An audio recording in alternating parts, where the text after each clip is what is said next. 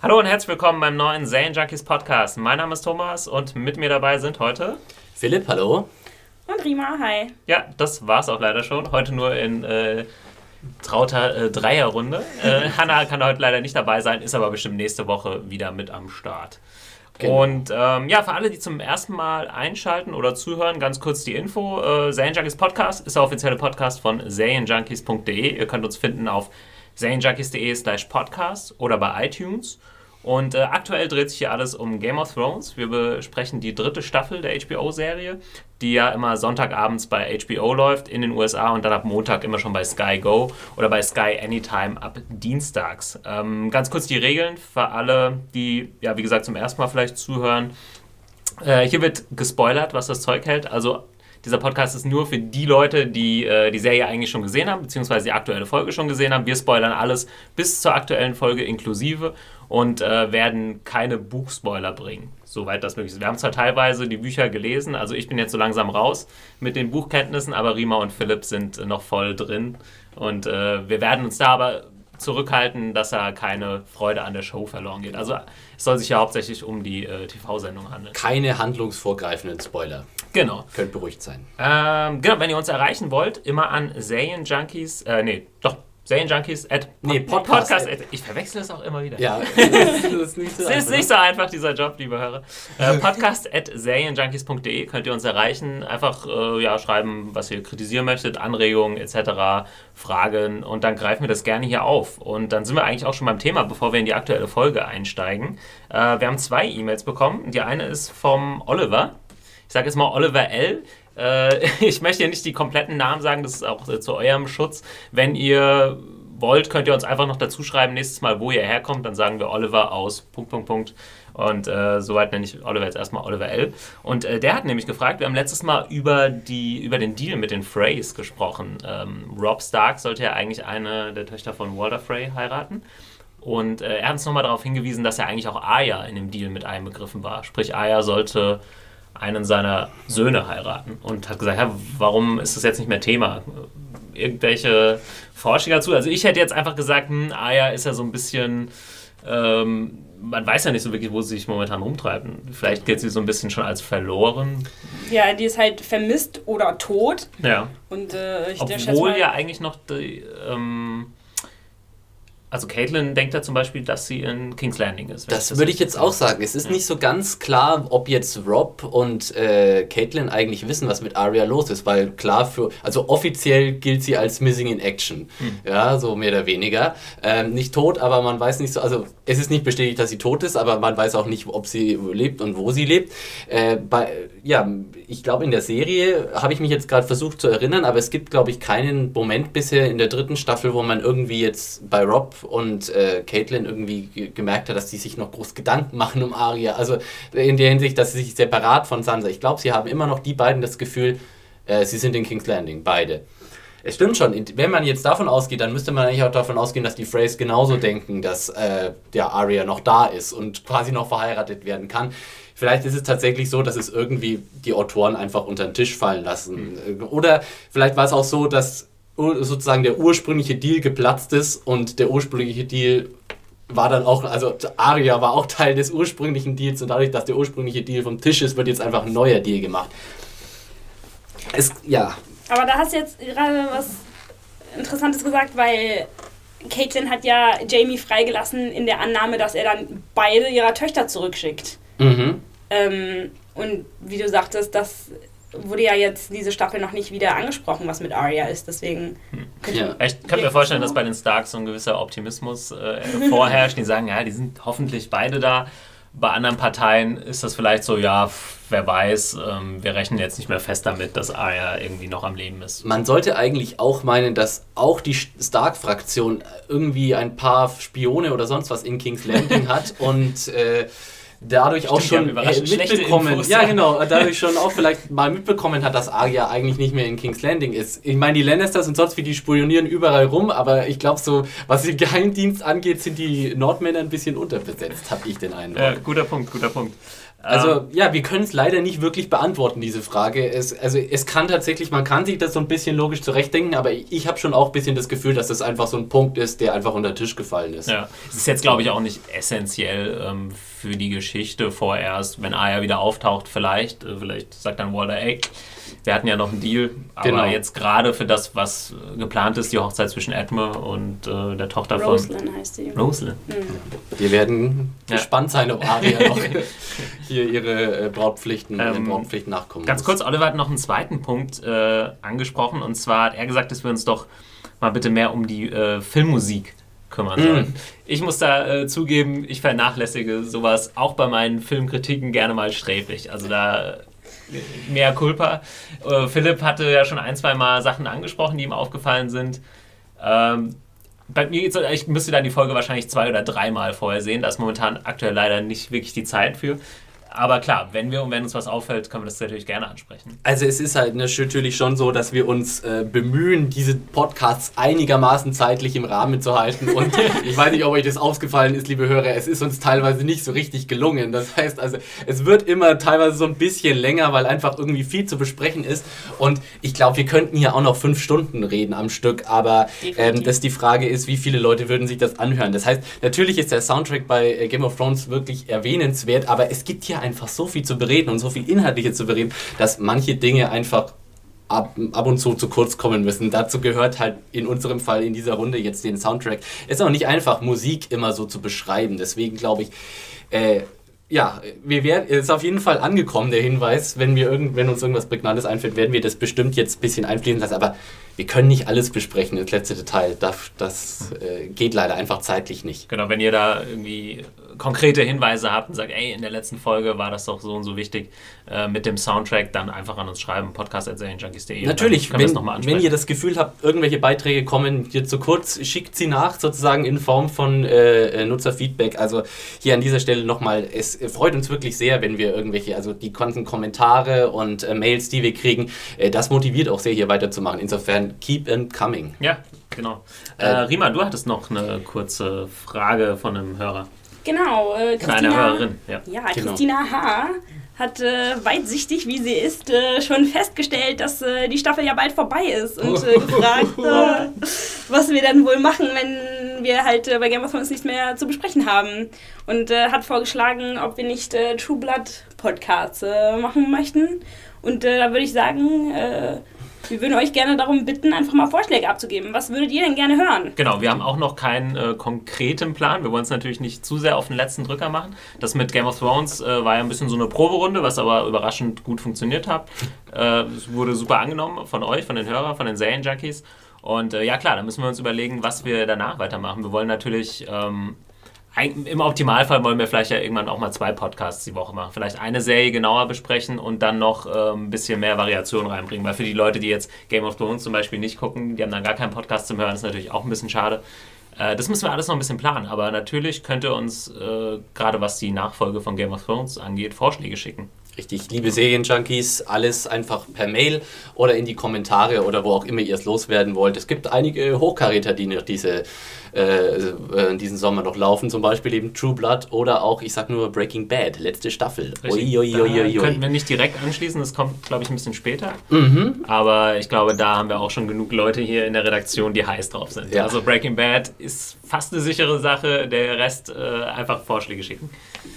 Ja, und äh, das war's, glaube ich, vom ja. Feedback soweit. Wir steigen ein in die siebte Folge der dritten Staffel, The Bear and the Maiden Fair. Yay. Und äh, ja, ich habe mir so als, als Zweitslogan noch so ein bisschen aufgeschrieben: Love is in the air. Es war ja. eine sehr. Äh, ja. Es war eine Roman sehr liebeslastige naja, romantisch Folge. würde ich nicht sagen, aber äh, sehr liebeslastig. Es war eine sehr hinternlastige Folge das, wieder. Das also, mal, ja. ich habe das Gefühl, das war wie wieder so eine Episode, wo etliche Leute äh, ja, die, ihre äh, Rückfront äh, äh, präsentiert haben. Da können wir ja dann jetzt gleich noch ein bisschen. Vielleicht können wir auch mal so ein in, episodeninternes Ranking machen. Wer hatte den schönsten Hintern diese Woche? Ja, aber nicht gezeigt hat ihn äh, Igrit äh, diesmal, mit der wir eigentlich äh, anfangen werden. Äh, John ein herber Verlust, ja. die Story der Wildlings geht weiter. Sie marschieren weiter gegen Süden, haben ja die Mauer, The Wall erklommen. Er erklommen, ja. Erklommen. Hinter sich gelassen. Genau. Ja. Und ähm, ja, marschieren jetzt Richtung Castle Black, wenn ich das richtig verstanden habe, weil ähm, Jon Snow gefragt wird, wie weit ist es denn noch? Und er sagt, na, so eine Woche, denkt er. also, wir hatten es ja letztes Mal schon von den Entfernungen, da waren wir mhm. uns nicht so ganz sicher, aber er begründet es ja auch so ein bisschen, ja, wir sind ja nicht hier auf der Kings Road unterwegs, das dauert alles ein bisschen länger. Wobei, Einsatz, ja? Einsatz E-Grid zum lustig machen, du mit deiner Kings Road. Ja, genau. Also fand ich grundsätzlich. Äh Wobei ich nicht so richtig check, wie laufen sie denn da jetzt? Ich meine, sie sind doch am Wall und Castle Black ist auch am Wall. Also wenn man vom ja, aber Wall. sie sind ja nicht bei Castle Black da hochgeklettert. Die Wall ja, klar. ist ja, auffällig. ja aber lang. du siehst sie ja in der, in der Folge laufen und sie laufen ja nicht am Wall entlang. Also müssten sie nicht, wenn sie möglichst direkt zu Castle Black gelangen würden, einfach am Wall auf der anderen Seite direkt dran Ja, aber da würden die die ja auch sehen. Sie wollen ja... Achso, also sie, sie laufen jetzt praktisch so die große Runde rum. Um sie unerwartet aus dem Süden zu erwischen. Mhm. Wahrscheinlich, also so sieht es ein bisschen aus. Alter. Ja. Also es ist ja anscheinend offensichtlich jetzt äh, Irland, äh, Nordirland, jetzt quasi hinter oder vor dem Wall. Nee, ja, äh, ja äh, genau, vor dem Wall für die Wildlinge, hinter dem Wall. Südlich der Wall. Äh, leicht, kann leicht verwirrend sein. Ist ein bisschen, ich fand so ein bisschen etwas arg krass den Unterschied in der Landschaft, weil du hast so das Gefühl, abrupt, ne? Mhm. hinterm Wall ist Arktis quasi und äh, wenn man dann in Westeros ist, dann ist auf einmal ja schöne grüne Wiesen das ist ein bisschen seltsam, weil blauer Himmel und so. ja, wenn ich mich recht erinnere, auch immer viel Schnee lag, oder? Genau, also, also nee, Schnee haben wir da noch nicht gesehen, aber, aber ja gehen wir einfach mal davon aus, dass sie schon eine Weile unterwegs sind, äh, ja. wo wir sie da sehen. Ja, ich glaube, da wurde, sollte visuell jetzt einfach nur mal der Unterschied klar gemacht werden, ob das jetzt so. Und äh, was natürlich dann auch irgendwie so rein logistisch mal wieder für mich so ein kleiner Kopfzerbrecher war, war jetzt die, halt die Menge der Wildlings. Ne? Es ist ja genau. einer, einer unserer Lieblings. Äh, jetzt bitte einen Schnaps trinken, wer, Wer sich das Drinking Game in den äh, letzten Kommentaren durchgelesen hat, weiß Bescheid. Genau. Vielen Dank dafür. Wir haben uns köstlich avisiert. Ja, aber es haben ja offensichtlich dann doch noch ein paar mehr Wildlings den Aufstieg geschafft, obwohl man ja eigentlich in der letzten Folge ziemlich genau gesehen hat. Also man hatte so einige so Shots, wo man wirklich gesehen hat, ah, da hängen jetzt und man konnte es richtig zählen, irgendwie sechs Menschen an der Wand. Äh, und am Schluss sind nach unserer Rechnung ja eigentlich auch nur vier oben angekommen. Jetzt sind aber merkwürdigerweise dann doch wieder mehr da. Vielleicht haben die ja auch, vielleicht hat ja auch einfach der so ein feiger äh, Hintertrupp unten noch gewartet, bis die erstmal oben waren und dann haben sie einfach ein gigantisches Seil runtergelassen. Würde auch fast Sinn machen, ne? Also, haben ja, wir doch ja, letzte Woche auch spekuliert, oder? Dass sie halt so der, dass das äh, so die Vorhut war und dass sie dann irgendwie eine Leiter runterlassen oder was auch immer. Oder Rapunzel das Haar runterlässt, ich weiß auch nicht. Aber letztendlich hat man trotzdem wieder nicht so richtig das Gefühl, wie viele sind es eigentlich. Wobei ich mich jetzt, glaube ich, doch zu erinnern vermag, dass Mans quasi, als er Torment äh, damit beauftragt hat, diese Vorhut zu bilden, gesagt hat, nimm irgendwie 20 deiner besten Männer und äh, kann sein, mach, dass da eine los. Nummer irgendwie. Ich glaube, er, er hat irgendwie sowas gesagt, aber ähm, es ist trotzdem keine formidable Angriffstruppe, oder? nee, das nee. auf keinen Fall. Und ich glaube, das soll sie auch nicht sein. Obwohl der Plan ja immer noch so ein bisschen äh, unklar ist. Ein bisschen schwammig, ne? Ja. Was haben die ja. eigentlich vor? Ein großes ja. genau. genau. Raider, also das ist ja, können wir vielleicht gleich darauf ja. zu sprechen kommen, auch eine Sache, die Jon Snow hier anspricht. Ähm, ja, gut, dass er die das kommt erst an der letzten Szene mhm. mit Ygritte und, und John, dass er wirklich eine klare Kritik auch übt und sagt, ja. ihr könnt es auch nicht schaffen, so wie ja. ihr das hier vorhabt, obwohl uns als äh, Zuschauer, glaube ich, nicht ganz klar ist, was da vorgeht. Und er sagt aber auch, ja, was soll das bringen, so ein Riesenfeuer anzuzünden? Da sieht euch ja dann sowieso gleich jeder kommen. Ne? Also, ja. ähm, also wir müssen uns halt fragen, hat Mans Raider sozusagen irgendeine Art von genialem Plan in der Hinterhand? Oder was, was ist eigentlich der Plan der Wildlings? Einfach in tausender Formation auf den, also was heißt Formation? An einem ein Haufen tausender von, von tausenden Wildlings einfach gegen den Wall anrennen und dann hoffen, dass irgendwie die Tour zufällig offen ist oder dass wir alle hochklären. Also das ist vielleicht auch das, was ihm John so ein bisschen äh, nervt in der Hinsicht, dass er, dass er nicht so richtig weiß, was, was, was läuft hier eigentlich oder was habt ihr eigentlich vor und was soll dieser Vorhuttrupp jetzt. Also ähm, das ist auch, ja, ich würde mir als Zuschauer auch ein bisschen mehr Orientierung wünschen. Ja. Das fand ich schön. Also wurde zweimal quasi auch dann thematisiert. In der ersten Szene haben wir Ingrid, die sich irgendwie über die Kampftrupps der, äh, der mhm. noblen Häuser lustig macht. So, ja, was macht ihr? Lauft ihr einfach irgendwie betrommeln und fahren? was soll das?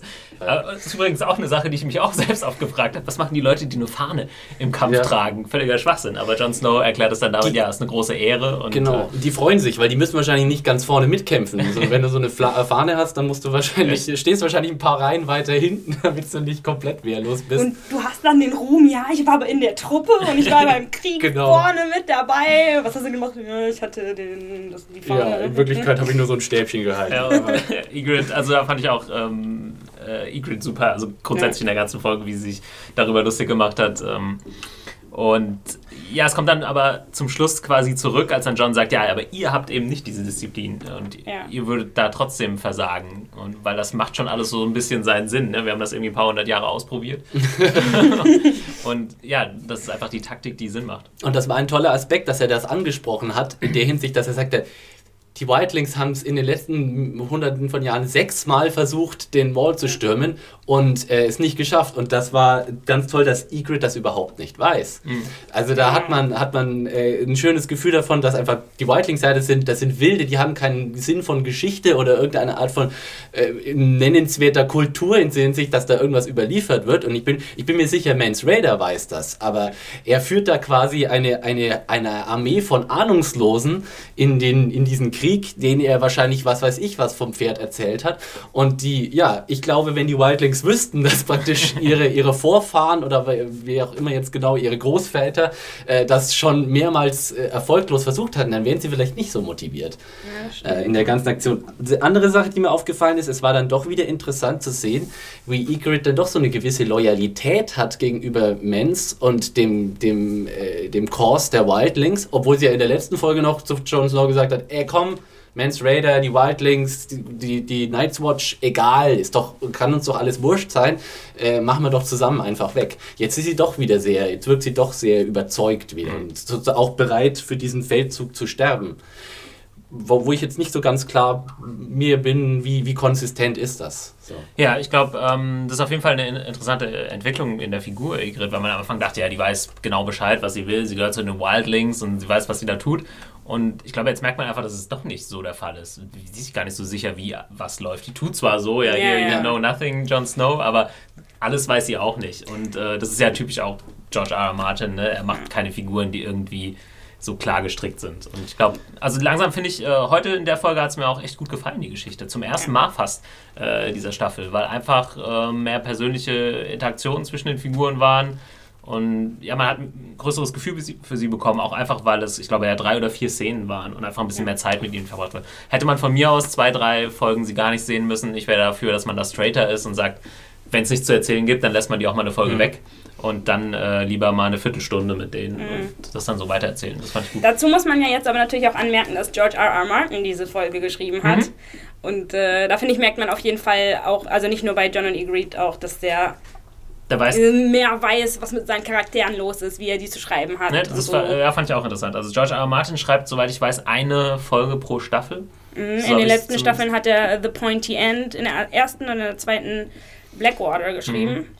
Und ja, finde ich auch, also wie Rima gesagt hat, äh, das merkt man schon. Er weiß halt ganz genau, er hat natürlich auch im Hinterkopf, ja gut, die, die Showrunner werden auch wissen, wo es lang geht, ne, ja. Äh, von der Geschichte her, aber hat im Hinterkopf genau, welche, welche Punkte er da jetzt ansprechen muss. Also ich glaube, das Mächte-Kräfteverhältnis ist schon so, dass äh, auch wenn George R. Martin diese Folge schreibt, das letzte Wort haben immer die, die Showrunner. Hm. Äh, aber äh, zum, zum Thema John, Egrid und Wildlings, du hast recht, das ist, hat mir auch diese Woche deutlich besser gefallen. Vielleicht auch jetzt endlich, weil John mal wieder mehr so ein bisschen aktiver wird. Irgendwie. Genau. Er hat so diesen, also wir besprechen das jetzt alles so ein bisschen durch den Gemüsegarten mit den ganzen Wildlings-Szenen, aber ich springe dir jetzt ein bisschen hin und her. Ja. Er hatte diese Konfrontation mit Orell und dann hat er auch irgendwie in, in äh, Zusammenspiel mit Egrid sich so ein bisschen, ja, einfach auch mal mehr gesagt und nicht immer nur der, der, ja, der, der, genau. der spießige Jon Snow, der irgendwie ein bisschen äh, verdeppt guckt.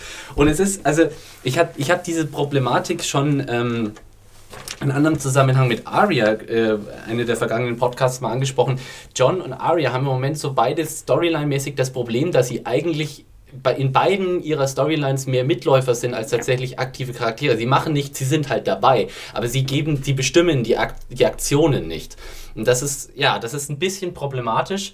Und jetzt hat man aber langsam das Gefühl, dass das bei Jon Snow sich wieder aufzulösen be be beginnt. Bei Arya habe ich noch nicht so richtig das mhm. Gefühl. Deswegen finde ich eben diese, diese Storylines haben noch nicht so richtig funktioniert für mich, die, die, ähm, diese Staffel. Aber jetzt äh, scheint es zumindest bei, bei John, also für, für mich aufwärts zu gehen. Ja, auch vor allem vom Dialog her einfach. Ja. Also da, ich weiß noch, dass du letzte Woche gesagt hast, äh, du wünschst dir ein bisschen bessere schauspielerische Leistung von äh, Kit Harrington. Und ich finde, jetzt hat man auch einfach gemerkt, das liegt gar nicht unbedingt an Kit selber, sondern einfach am Drehbuch, äh, weil ihm einfach nicht viel Futter gegeben wird. Ja. Ähm, und jetzt hat er endlich mal ein bisschen mehr zeigen können. Genau, noch ganz kurz, also bevor wir uns jetzt zu lange mit John und Ingrid aufhalten, aber es gab halt noch so eine kleine äh, Wendung, äh, die Sache mit Aurel, ähm, dass er erstmal John auf der einen Seite versucht schlecht zu machen und auf der anderen Seite äh, Ingrid so ein bisschen anmacht. Ja. Und äh, ein bisschen ist vielleicht äh, ja. untertrieben.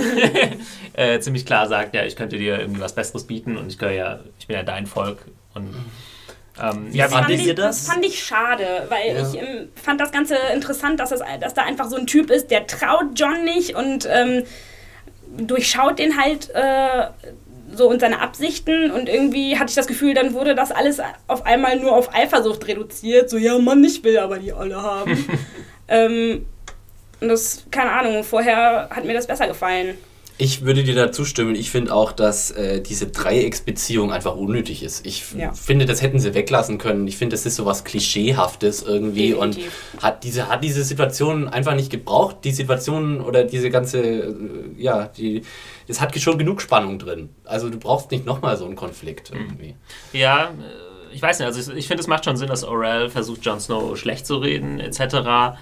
Es hätte vielleicht gereicht, ähm, wenn er gesagt hätte, sei doch lieber mit einem von uns. Ja. Und jetzt nicht unbedingt, dass er sagt, hier, ich bin der Man. So, und äh, vor allem, es kann ihn ja so viel an Ygritte ja dann auch nicht liegen, weil er wollte sie ja dann doch relativ schnell losschneiden, als sie am, am Wall gebaut ist. Ja. Aber das, dazu sagt er ja auch, ja. ja. aber sie weiß halt, dass es nicht irgendwie persönlich war, sozusagen. ja. Und hörst du sie rumheulen, so nach dem Motto, ne? Trotzdem, ich glaube, äh, da, also, da kann man nicht unbedingt bei einer Lady landen, selbst wenn man dann, ja, nimm es nicht persönlich, ne?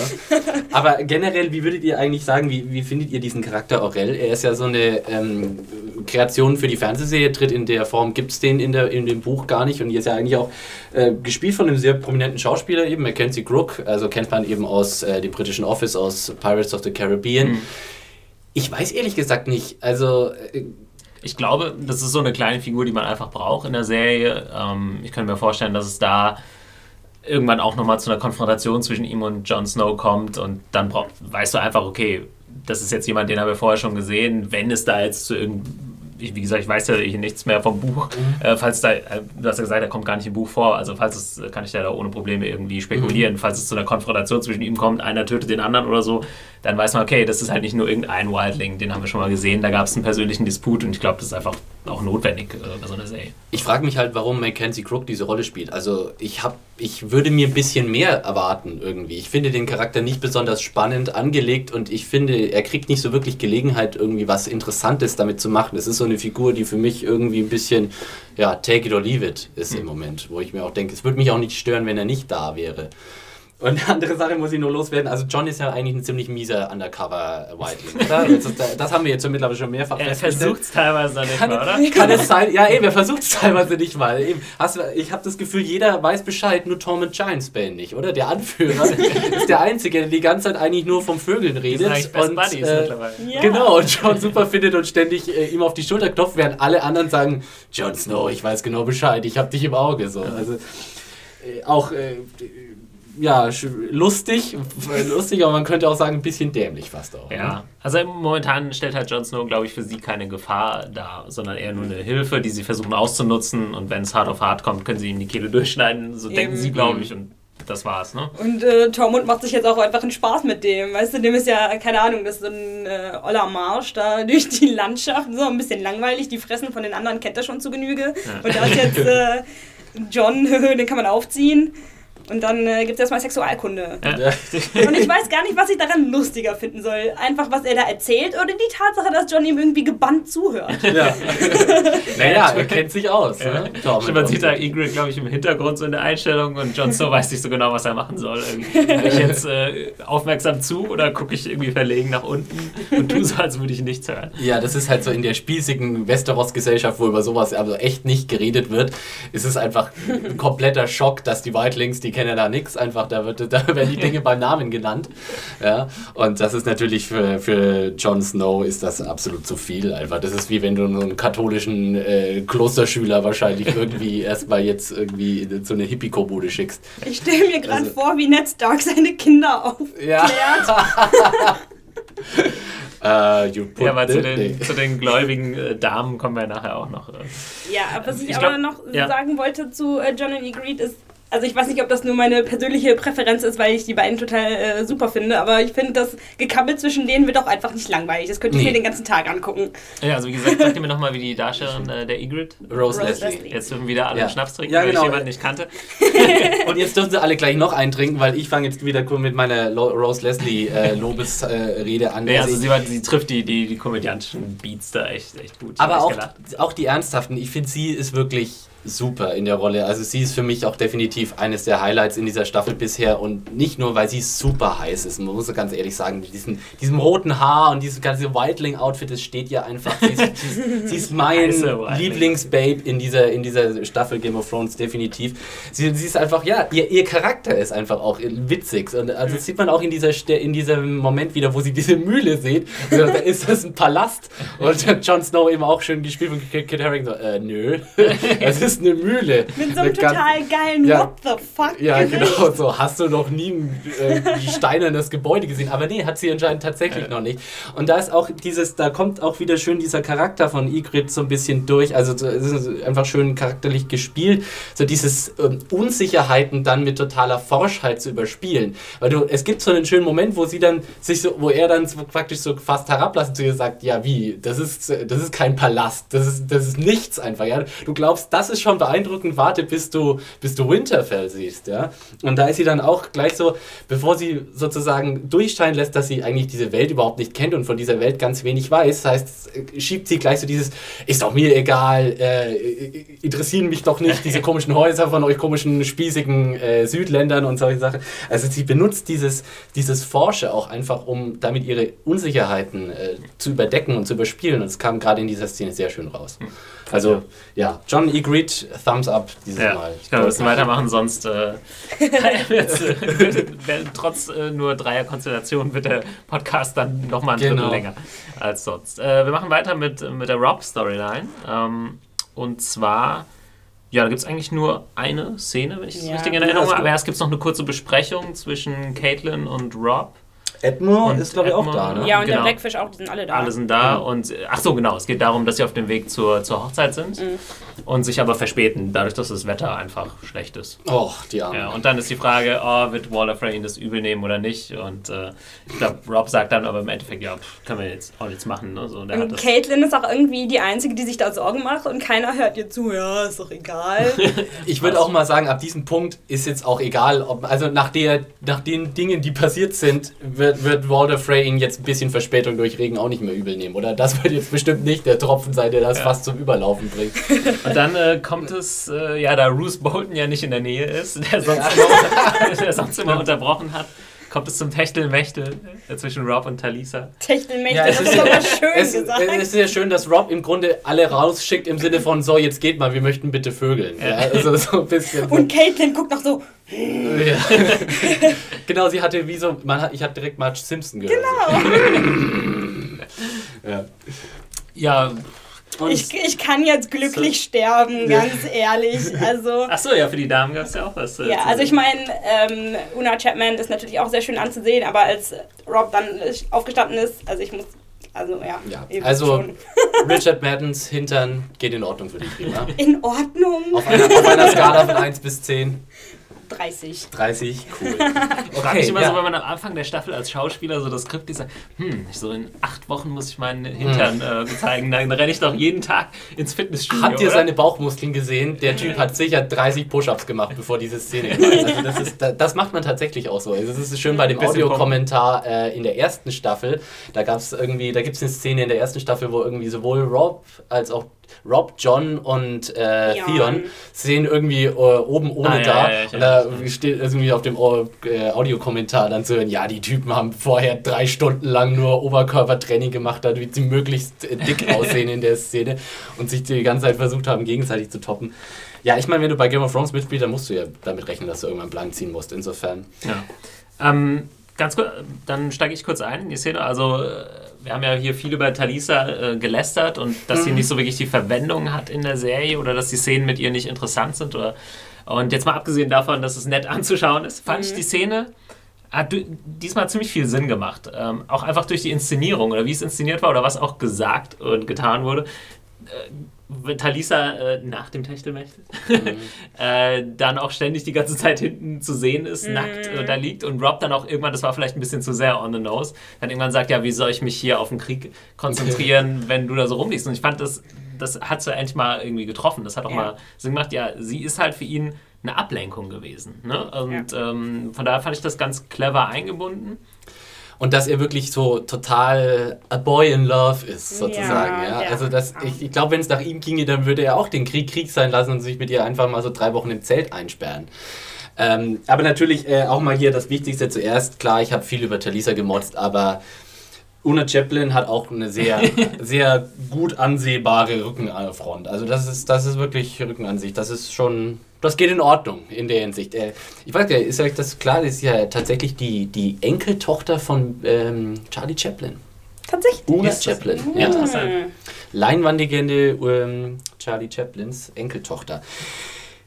Also ich äh, finde, es ist jetzt an der Zeit, äh, die äh, Theorie anzusprechen. Ja, ja, der Rima und ich, wir beide spekulieren ja schon so ein bisschen vor, äh, so, ähm, vor ein paar Wochen sind wir beide mal auf so ein YouTube-Video gestoßen, dass da so ein bisschen so eine kleine Verschwörungstheorie rumspinnt und seit wir das gesehen haben, wir beide, können wir glaube ich nicht anders als äh, diesen Gedanken die ganze Zeit verfolgen. Ganz kurz, ihr spoilert jetzt aber nichts. Ja, Nein. Wir sagen gleich dazu Weil was. Im genau. Buch, also kommt Talisa ja so nicht vor, ist eine andere Figur ich finde, es ist durchaus auch jetzt mal angebracht, da so ein bisschen auch vorgreifend zu spekulieren. Und das können wir auch, obwohl wir die Buchleser sind, denn der Charakter Talisa existiert in dieser Form im Buch nicht. Und wir müssen uns, also wir sind uns einfach irgendwie langsam nicht mehr sicher, ob Talisa die ist, die sie vorgibt zu sein, ob sie tatsächlich das unschuldige, äh, die, die, die unschuldige Krankenschwester aus Volantis ist, die zufälligerweise den König des Nordens verführt hat, oder ob da nicht eventuell ein bisschen mehr dahinter steckt.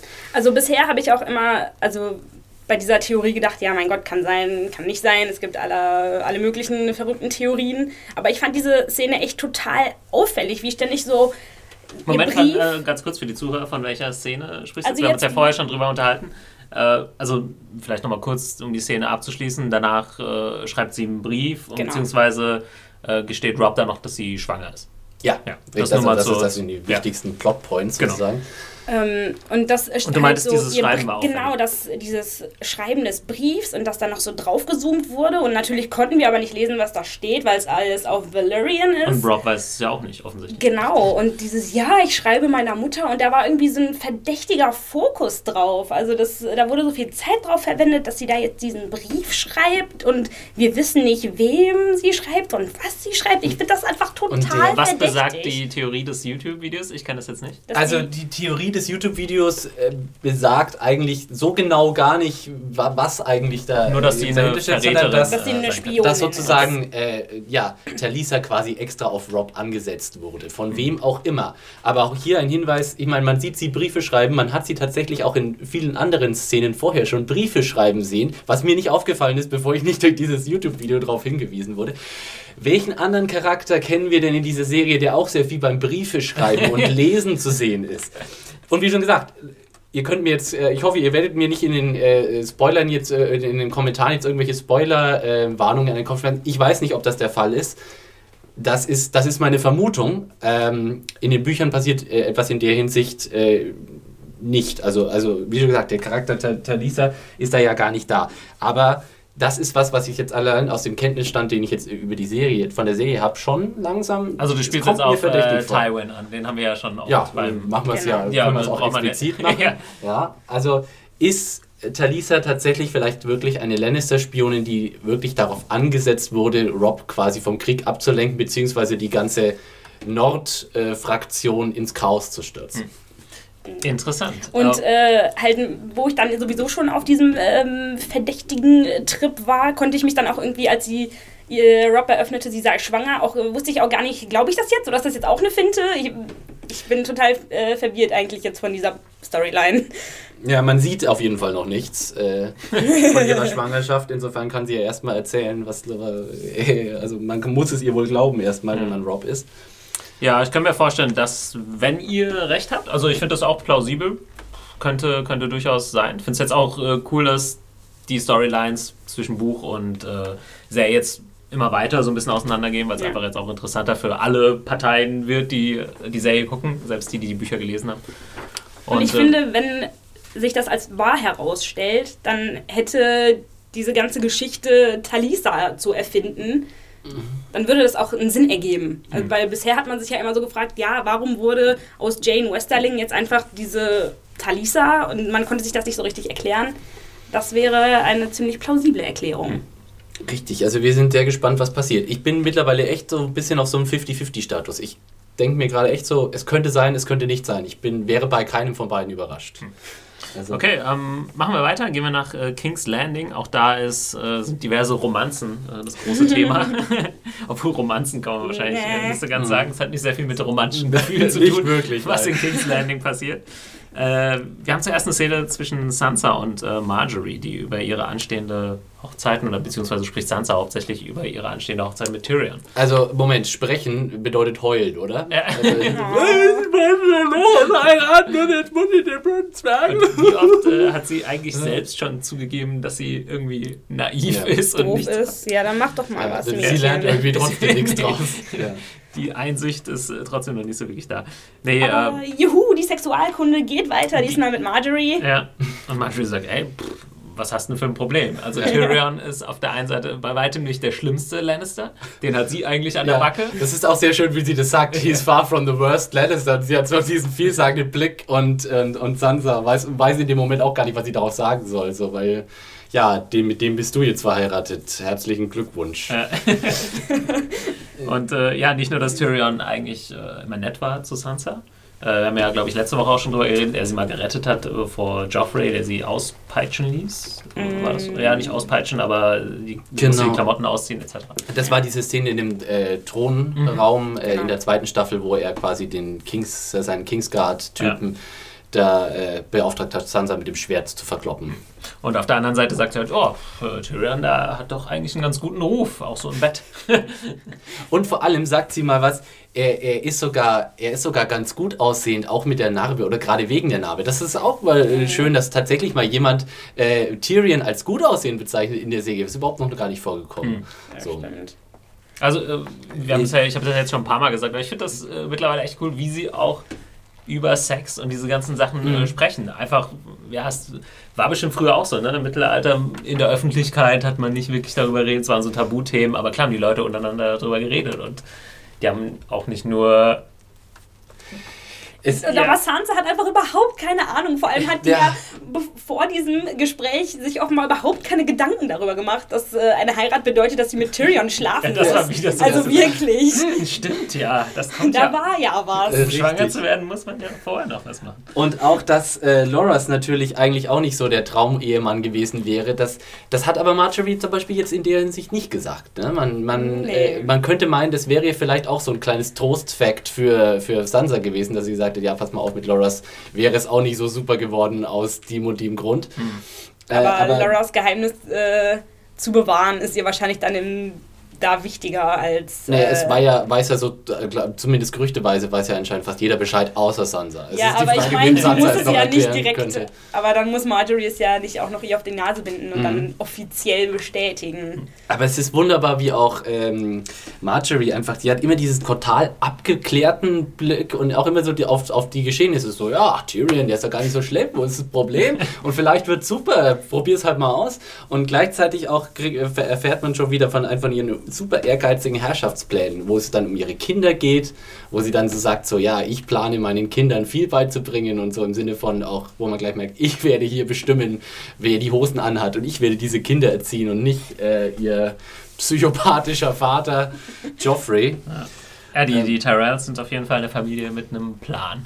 Eine andere Sache ist, ist euch, äh, wie wirken auf euch das Duo Sansa und Marjorie einfach aus dem Grund, dass Natalie Dormer mal mehr als zehn Jahre älter ist als Sophie Turner? Sieht man das? Ich äh, finde nicht, dass Natalie Dormer so alt aussieht. Also ich finde nicht, dass Sophie Turner so jung aussieht. Das ist eher der, der Punkt, oder? Okay. Aber da können wir vielleicht gleich dran anschließen. Also Tyrion, und das wird ja auch durchaus thematisiert, Tyrion äh, haben wir in der nächsten Szene da mit Braun. Äh, der hat sagt, ja, die ist doch viel zu jung. Und äh, Braun fragt ihn dann, glaube ich, auch, ja, das war die jüngste, die du vorher hattest. Also ja. ja nicht so jung. Und ja. also Tyrion ist da, gibt sich so ein bisschen als Gentleman dann. Er könnte jetzt auch sagen, ja gut, gut ich weiß nicht, gesetzlich spricht jetzt wahrscheinlich mhm. nichts mehr dagegen in Westeros, ja, ja aber ähm, er ist eigentlich trotzdem der Good Guy, der immer noch äh, Zweifel hat und auch immer noch zu höflich ist in dem Sinne. Ne? Das hat ja auch Mitleid mit, äh, mit Sansa. Die hatte halt vorher Joffrey an der Backe und jetzt muss sie äh, ihn heiraten. Und Tyrion hat ja auch ziemliche Minderwertigkeitskomplexe, ja. sage ich mal, weil ihm ja immer wieder gesagt wird, wie wertlos und hässlich und scheiße er ist. Mhm. Und äh, dann sieht und er sich ja auch nicht als besonders, äh, ja. weiß ich nicht. Und er auch weiß, dass, dass Sansa das so sieht. Also äh, ich glaube, er weiß er, er, er, weiß, dass er sie allein schon aufgrund seiner Familienzugehörigkeit, äh, dass sie ihn aufgrund seiner Familienzugehörigkeit hasst. Ähm, und ja, aber diese Alters, dieses Altersproblem ist halt schon so ein bisschen, ich finde halt, äh, dafür, dass über geredet, was für ein Kind sie doch ist, sieht Sophie Turner einfach schon sehr, sie ist sehr groß, sie ist sehr erwachsen in ihrem Auftreten. aber sie ist ja Gefühl, tatsächlich nicht großartig älter als die Figur, ne? Nee, sie ist nee. erst 17, 18, ne? Ja. Ja, ich weiß gar nicht, wie alt Sansa in der Serie tatsächlich sein soll. Im Buch ist sie zu dem Zeitpunkt, was tatsächlich dann ein bisschen haarig ist, so 12 oder 13. Ja, in der Serie sind ja alle so ein bisschen undefiniert älter. Also man, man weiß es nicht so genau. Aber ich habe ich, ich hab mich, hab mich da dann bei den Gedanken so, hätte man sozusagen in diesem Kulturkreis tatsächlich jetzt ein Problem damit? Oder würde man Sansa jetzt als Kind bezeichnen? Und ja, Gut, aber das ist irgendwie jetzt Jammern auf hohem Niveau. Also vielleicht ja, das ist, glaube ich, eine Sache, die man, ja, du könntest halt keine 13-Jährigen da irgendwie zeigen und dann ja. irgendwelche Thematiken mit Heirat und was weiß ich einbringen. Das würde einfach nicht funktionieren. Also es funktioniert im Buch auch einfach, weil alle jünger sind und man eine andere, man auch so eine andere Vorstellung von den Figuren Ja, man kann bekommt. ja auch, wenn man beim Lesen kann man sich das ja auch immer selbst ein bisschen zensieren, sage ich mal. Man kann sich ja dann selber irgendwie, kann ja selber bestimmen, wie viel man jetzt davon sehen möchte oder man kann sich die Leute dann auch einfach ein bisschen ja. erwachsener denken oder sonst was. Ganz kurz, äh, ich war ein bisschen, bin äh, diese Season ein bisschen jetzt langsam von äh, Tyrion, von der Story enttäuscht. Tyrion bekommt jetzt gerade nicht so super viel zu tun. Also hauptsächlich sehen wir irgendwie mit Bronn ein bisschen abhängen, ein bisschen quatschen. Dann hatten mhm. wir diese Podrick-Sache. Und auch diese Folge eigentlich zwei Szenen, ne, die ich eher so mau fand. Also er quatscht ein bisschen mit Bronn darüber, wir haben es gerade schon angesprochen, über Sansa und dann noch äh, mit Shay. Und puh, äh, so gern ich da eine deutsche Schauspielerin oh, irgendwie bei Game of Thrones sehe und ihr irgendwie Philipp äh, liegt jetzt gleich schon am Boden. Jetzt also kommt wieder das eigentlich, ähm, ja. ja. vor allem, ich bin mir jetzt halt nicht ganz sicher, sie bei Kikili, ob sie da so den optimalen Job macht. Ähm, mhm wir haben Woran so viele gute Schauspieler bei Game of Thrones mhm. und ja, sie ist so mit einer der wenigen, der ich das nie so ganz abnehme. Echt? Ja, es, hat, es hat so ein bisschen was mit dem Akzent, äh, sie wie hat, sie Sachen sagt, was sie auch ja. sagen muss. Sie muss halt ständig irgendwie dreimal pro Folge dann irgendwie Fuck sagen oder ja. Cock oder keine Ahnung, wo ich denke, ja, geben sie das eh jetzt, weil sie früher mal Pornos gedreht hat und so gern dreckige Wörter sagt. Ah, ich ja. weiß nicht. Ähm, klar, vielleicht, ich weiß auch nicht, wie, wie das zum Beispiel amerikanischen Zuschauern geht, die die jetzt nicht, die Sibel Kickley jetzt nicht kennen. Sie, äh, du hast recht, es ist, äh, sie hat eine sehr, äh, es wirkt sehr gestelzt, wie sie ihre äh, mhm. Sätze sagt. So. Vielleicht noch so ein bisschen die deutsche ja. Schauspielschule. Also ich habe jetzt zum Beispiel am Wochenende ich bin kein Tatort-Gucker. Ich habe vielleicht ja. mal neben dreimal den Tatort gesehen und habe zwei davon waren mit Sibel Kikli.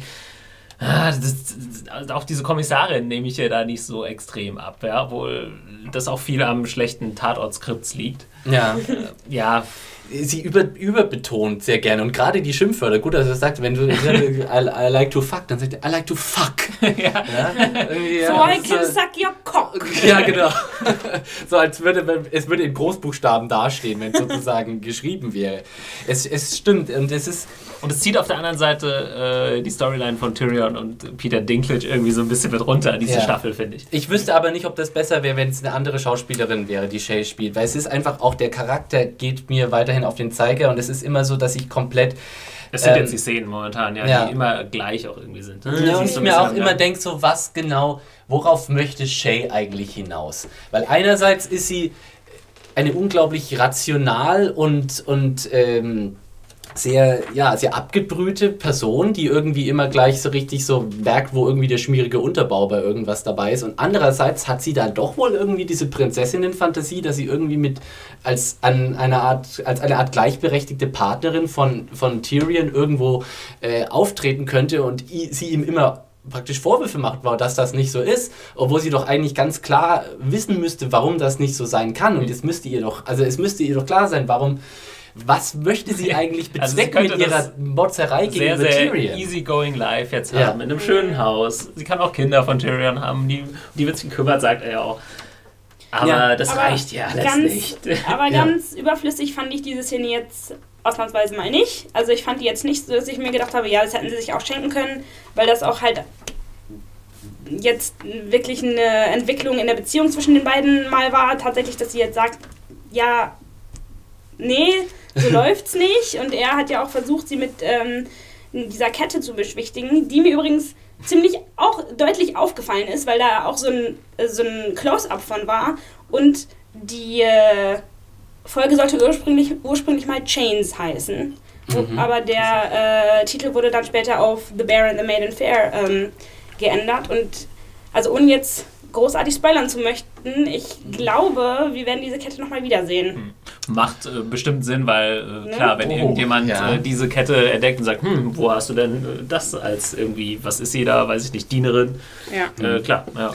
Ja, aber du hast äh, schon vollkommen recht, äh, Rima, dass die Szene nicht so nutzlos war wie viele andere Chase-Szenen in mhm. bisherigen Episoden, weil es tatsächlich auch nochmal für Tyrion sozusagen, ich glaube, Tyrion hat sich tatsächlich in diese Illusion so ein bisschen reingehängt, dass er quasi mit Shay so eine Art perfektes Doppelleben irgendwann führen wird können. Also er hat irgendwie seine offizielle Ehe und sein mit Sansa oder was weiß ich mit wem und dann hat er, geht er quasi zu seinem richtigen nach Hause zu Shay irgendwann, ja, und sie wohnt dann irgendwo an einem abgeheimen Ort in Lannisport mit seinen, mit seinen Kindern sozusagen und wartet da auf ihn. Und sie macht ihm praktisch klar jetzt, das ist kein Lebensentwurf, den ich mir vorstellen kann. Wo ich das halt ein ja. bisschen unrealistisch finde. Genau, und da also frage ich mich eben, Figur, worauf möchte sie denn dann kommt. hin? Ja. ja. warum geht sie nicht dann gleich weg? Warum verlier, verlässt sie ihn nicht, wenn, wenn das nicht das ist, was also sie möchte? Also es ist ja irgendwie äh, ja, edel in Anführungszeichen zu sagen, ja, aber ich will nicht nur irgendwie hier die, ja. äh, die Hure sein, bla bla bla. Aber ja, die Alternative wäre halt offiziell ja, wäre gar nichts. Dann, ja, ja, dann ne? wieder zurück ins Bordell. Ja. Schön. ja, und, und sie, sie befindet sich ja auch wirklich in konkreter, großer Lebensgefahr. Wir haben am Anfang dieses äh, Staffel diese Szene ähm, zwischen Tyrion und Tywin gehabt, wo Tywin ganz klar gesagt hat, die nächste äh, Hure, die ich in deinem Bett erwische, die hänge ich auf. Und das wäre, das wäre Shay gewesen in diesem Fall, oder das wäre Shay in diesem Fall. Und äh, sie ist trotzdem total unbedarft und möchte eigentlich nichts aus dieser Situation haben, geht aber trotzdem nicht weg von ihm. Und hm, also man könnte sagen, es ist komplex, aber es, man könnte auch sagen, es ist irgendwie alles sehr kuddelmuddel. Ja. aber großes Mitleid mit Tyrion hatte ich, als er da so mit seinen Dackelaugen und so vor ihr, nee, geh doch nicht und so. Also mhm. auch wieder, hm, ja, es war ein, zum Knuddeln. Es war ein schöner Endshot irgendwie, weil sie ja. geht irgendwie raus und du hast dann durch die halboffene Tür siehst du Tyrion da irgendwie so bedröppelt irgendwie rausgucken. Ja. Der noch ein bisschen kleiner als äh, ja. gewöhnlich. Ja, nee, das war, nee, das war auch ein äh, super Framing auf jeden Fall. Ähm, wir haben noch eine Szene in King's Landing, oh, die ja. sehr, sehr großartig war. Und zwar hat äh, Joffrey seinen äh, Großvater Tywin zu sich in den Thronsaal beordert zu einem kleinen Tête-à-Tête sozusagen, um sich ein bisschen zu beschweren, äh, dass er nicht genug gecounselt wird, dass er nicht bei den Council-Meetings äh, dabei ist. Und ja, äh, Tywin, ich glaube, wir haben schon mal... Mal kurz vorangeschickt, wie sehr wolltet ihr Tywin einfach äh, ähm, Joffrey wieder Ohrfeigen sehen? ich habe die ganze Zeit darauf gehofft, dass irgendwann einfach hat die Hand nach vorne... Nee, nee, bisher wurde nur, nur, hat nur Tyrion geohrfeigt, ja. aber... Oder, oder gedacht, so, jetzt legt er ihn gleich übers Knie. Ja. So, aber jetzt nimmt er ihn einfach und... Das ist genau der Unterschied zwischen Tywin und, und äh, Tyrion. Ne? Ja. Diesen genau. Schritt dann vielleicht nicht zu gehen. Äh, Tywin ist offensichtlich mega angenervt von seinem Enkel. Also, ich fand das Ganze Das würde ich gar nicht mal so sagen, aber red ruhig weiter. Ich hatte äh, schon das Gefühl, so dieses ich glaube, sie sprechen erst kurz darüber, dass er halt nicht bei den Sport Council Meetings war und dann sagt mhm. er, ja, du kannst ja irgendwie auch, genau, warum sind die jetzt so weit weg? Da muss ich ja so viele Stufen laufen und Tywin sagt, ja, ich brauche die Zeit. Er lässt so ein bisschen durchblicken, erstmal, ey, meine Zeit ist viel wichtiger als deine. Und dass ja. er ihn überhaupt nicht ernst nimmt. Ja, und dann ja. äh, gibt es so diese Szene, wo er ganz langsam dann die Stufen so hoch geht, so, oh, ich bleibe jetzt nicht Großartig. hier unten stehen und lass mich klein machen, ich gehe nach oben. So, und das habe ich halt so interpretiert, so, ey, und diese körperliche Präsenz, die ja. Charles Dance dann auch einfach immer ja. mitbringt und wie er dann da so hochschreitet und so über ihm steht, das war echt total eindrucksvoll. Es war, es war in dem Moment war wirklich so hart. Ich habe richtig meinen Kopf so richtig eingeduckt sein. So. in dem Moment, wo er da diese Stufen hochschreitet und es war in der Szene sowieso ganz großartig, wie sie das Raumgefühl so reingespielt. Ja. Also du hast Joffrey und erstmal in diesem total leeren und mittlerweile jetzt auch völlig umdekorierten Raum. Also man merkt jetzt zum ersten Mal, also man sieht jetzt glaube ich zum ersten Mal in voller Blüte, was Joffrey mit seiner kleinen Renovierungsaktion, die am Anfang der zweiten Stimmt, Staffel ja. gestartet ist, wo er gesagt hat, er möchte hier ein bisschen umdekorieren. Der Thronraum sah nämlich tatsächlich in der ersten Staffel komplett anders aus. Da Aber hast du was, also ich habe jetzt nicht so drauf geachtet, ehrlich gesagt, was war konkret? Es waren zum Beispiel die Säulen, also du hattest jetzt diese Fackelsäulen, ja. also wo am, am, am Fuß von diesen Säulen haben wir diese großen gezackten Feuerstellen sozusagen da gebrannt. Äh, vorher waren die Säulen mit so Rosen und, und verschiedenen Ornamenten für, ähm, Zu verziert. Genau, ja. Zu Rosenmarke, das haben wir schon mal bei der Anprobe. Richtig. Genau, keine Blume. Mit Blumen hat es Joffrey nicht so sehr. Ähm, und, und auch im Hintergrund ist das, also da waren sehr viel mehr ähm, irgendwie so Firmen, Ornamente und solche Sachen an den Wänden, wo jetzt alles sehr viel äh, reduzierter und sehr viel nüchterner ist. Wo auch, also Joffrey hat ja auch gesagt, irgendwie, er möchte den, den Thronraum irgendwie haben, dass er mehr ein, einem Eroberer geeignet, für einen Eroberer geeignet ist und sowas. Also, äh, das fand ich so schön. Und dann einfach eben dieses, er schreitet erstmal da so ganz bedächtig, oder was heißt bedächtig? Sehr selbstsicher, aber also. Badass. Ja, genau. Äh, dies, durch diesen Raum und Joffrey sitzt da offensichtlich ganz allein in dieser gigantischen Halle und, keine Ahnung, spielt wahrscheinlich ein bisschen auf sein Smartphone, während keiner da ist. Aber, ähm, Nee, weil ich, für mich hat es so den Eindruck gemacht, er, also Joffrey versucht halt Eindruck zu machen, so nach dem Motto, ich bin der König allein auf meinem Thron. Mhm. Aber umso näher Tywin kommt, umso weniger gelingt ihm das irgendwie. Ja. Das äh, fand ich sehr schön gemacht. Und ja, also, also ich hatte schon das Gefühl, dass Tywin da echt so für seine Verhältnisse auf 180 schon äh, mhm. fast war.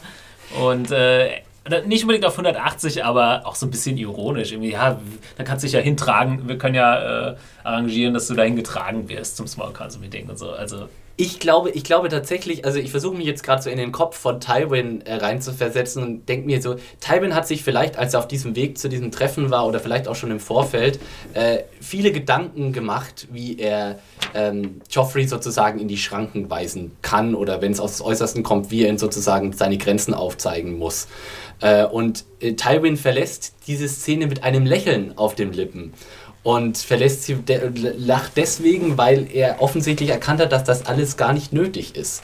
Also er muss Joffrey gar nicht kontrollieren, weil Joffrey im Grunde, ja, solange, solange sozusagen seine, sein, seinen Thronraum ein bisschen äh, umdekorieren kann, mit seinen Spielzeugen spielen kann und seine Armbrust hat, ist er für die ist er für das große Ganze überhaupt nicht wichtig. Und, und ich äh, kann mir vorstellen, dass, dass Tywin, als er den Raum verlassen hat, sich gedacht hat, wow, das lief so gut, so hätte ich mir das nie träumen lassen können. Ich muss überhaupt, ich muss überhaupt nichts tun. Ich muss überhaupt mich nicht anstrengen. Ich kann diesen kleinen blöden Jungen einfach so ein bisschen äh, sich äh, seinem, seine garstigen Machtfantasien ausleben lassen und mich um die wirklich wichtigen Dinge kümmern. Ich glaube, ich glaube äh, eben äh, Tywin hat eben Angst gehabt, dass Joffrey ihm wieder in die wirklich wichtigen Dinge reinspielt, so wie eben mit der kleinen Aktion mit Ned Stark. Aber jetzt erkennt der, Moment mal, der Typ hat überhaupt gar keinen Bezug zur Realität. Der fadelt mir hier irgendwas von irgendwelchen Drachenladies und sowas, ja, wo ich, das weiß, das ist jetzt, spielt überhaupt keine Rolle hier. Wir haben hier richtige Sorgen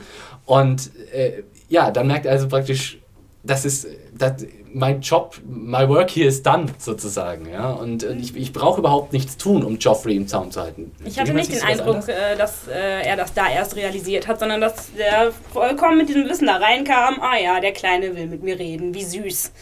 Ja, mhm. und äh, kam dann halt dahin und der erzählt ihm da irgendwas vom Pferd und der sagt, ja, jetzt pass mal auf, Kleiner, das läuft aber so und so. Ja, aber das sagt er ihm ja gar nicht.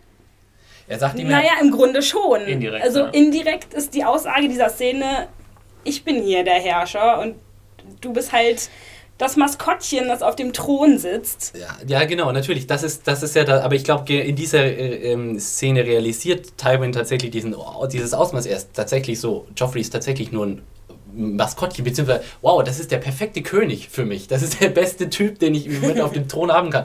Der macht überhaupt nichts, was mir um die Quere kommt. Ich kann als Hand of the King, habe die totale Autorität. Ich bin im Grunde hier der, der, der Big Boss, ja. muss mir trotzdem keine Gedanken machen, dass ich der Typ bin, der auf, dem, auf diesem unbequemen Stuhl sitzt. Also im Gegensatz zu Cersei, also gegenüber Cersei hätte Joffrey ja komplett anders reagiert. Ne? Ja, ja. Und äh, Tywin schafft es, glaube ich, einfach durch seine Präsenz schon. Äh, da muckt Joffrey momentan zumindest nicht auf. Ja. Und ja, da würde ich ja recht geben, das hat er vielleicht in dieser Szene realisiert und vielleicht geht er deswegen auch mit einem ja. Grinsen weg, dass er sagt, ja, pff, damit komme ich klar, so, ja. Pff, äh, damit kann ich leben.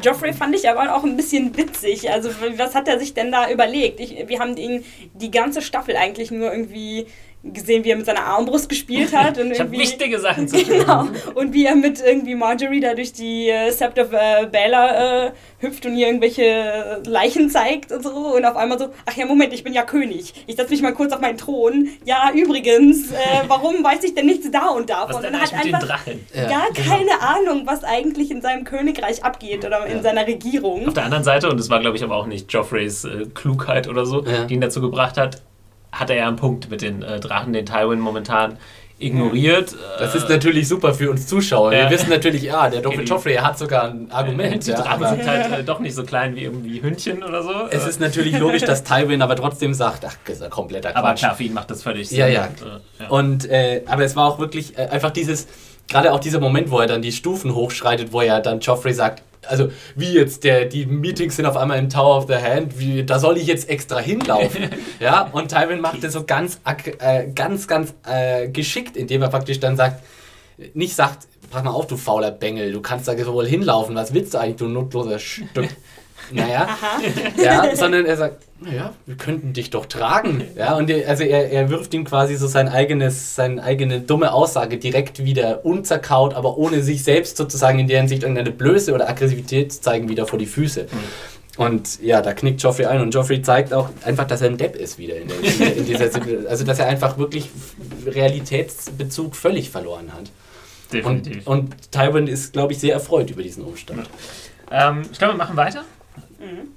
Ähm, und zwar spielt die nächste Szene ja vor King's Landing da sozusagen. Ja. Ähm, Gendry sehen wir zusammen mit Melisandre, die mit einem Schiff durch die Blackwater Bay fahren, wenn ich es richtig gesehen habe. Mhm. man sieht auch die kaputten Schiffe und er fragt ja auch, was hier passiert, äh, Wildfire. Und Melisandre sagt nochmal, ja, wäre ich mal hier gewesen, dann wäre das äh, vielleicht ganz anders gelaufen. Zu der Szene gibt es jetzt nicht so viel zu sagen. Das Einzige und natürlich auch Wichtige ist, dass Melisandre ihm offenbart, dass er Roberts Sohn ist. Ja, also ja. ich bin mir noch nicht ganz sicher, was ich jetzt davon halten soll, dass er das jetzt weiß. Das ist ja eine Riesenveränderung für ihn. Und was sie mit ihm vorhat, ist ja auch irgendwie überhaupt Ganz kurz, nicht ähm, durchsichtig. Ihr als Buchexperten, äh, das ist im Buch auch nicht nee, wirklich im so. Buch ist es, wie du gesagt äh, haben, treffen sich, glaube ich, nicht. Genau, da haben wir letzte, äh, letzte äh, Woche sind wir da kurz drauf eingegangen. Im Buch läuft das ganz anders ab, weil es gibt da noch einen weiteren Bastard, äh, den Melisandre eben für ihre Zwecke eben einfangen will und das ist aber nicht Gendry. Hm. Okay. Ähm, ja, die, die Szene an sich fand ich irgendwie ziemlich befremdlich. Erstmal von einer ganz logischen Standpunkt her habe ich überhaupt nicht gecheckt, was Melisandre und Gendry jetzt auf einmal vor King's Landing machen.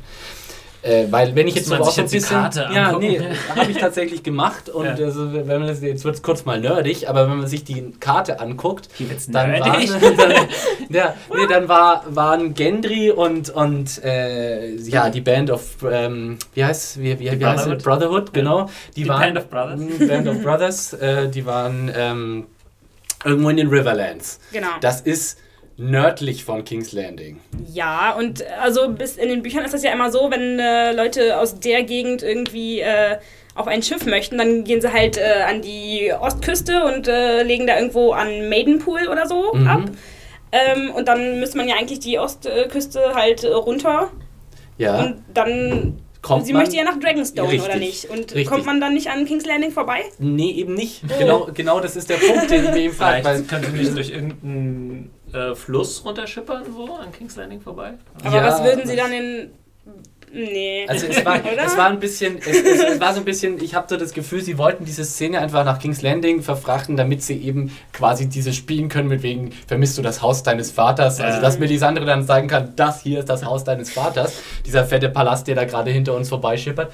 Aber ähm, also wirklich vom logischen Standpunkt her macht es überhaupt keinen Sinn, dass die beiden da sind. Vor allem auch, mal abgesehen von dem geografischen Schwachsinn, ist es doch auch irgendwie, ich meine, sie ist die Hauptverbündete sozusagen des größten Feindes des Königs und schippert da quasi direkt an der Burg vorbei. Da wäre ich ein bisschen vorsichtiger, ganz ehrlich. Also, und äh, ja, also das habe ich nicht so richtig. Für mich ist das schon so ein bisschen die Schwäch, äh, das schwache Glied in, in, der, in der Kette dieser Folge, diese Szene. Ich habe auch erst gedacht, dass sie vielleicht in Kings, nach King's Landing äh, mhm. gereist wären, um von dort aus äh, halt abzulegen, aber das macht auch nicht viel das mehr ja noch Sinn. riskanter so. Ja. Hm. Also ich meine, sie wäre ja dann praktisch im, im, im, in der Höhle des Löwen im wahrsten Sinne des Wortes. Wissen ja? wir ja auch jetzt nicht genau, dass sie jetzt unbedingt nach Dragonstone zurück will. Also zumindest aus der Serie. Weiß ja. ich nicht, vielleicht hat sie irgendeinen anderen Plan. Also ich, ich habe da jetzt keine das großartigen ist ein, Das ist ein Punkt, ja, aber da, da hast du recht. Aber es ist also auch, auch an sich die Szene, ich habe mir die, also ich meine, was, was lernen wir aus dieser Szene oder was lernen die Figuren aus der Szene? Gendry erfährt, dass Robert Baratheon sein, sein Vater ist. Das ist eine Information, die hätte man auch woanders etwas ökonomischer einpacken können und davon uns, weil im Endeffekt wir Zuschauer, wir erfahren nichts Neues in dieser Szene. Wir wissen alles, diese Sachen, die diese Charaktere sich gegenseitig erzählen. Wir Insofern, wussten nicht, dass Melisandre eine Sklavin war, oder?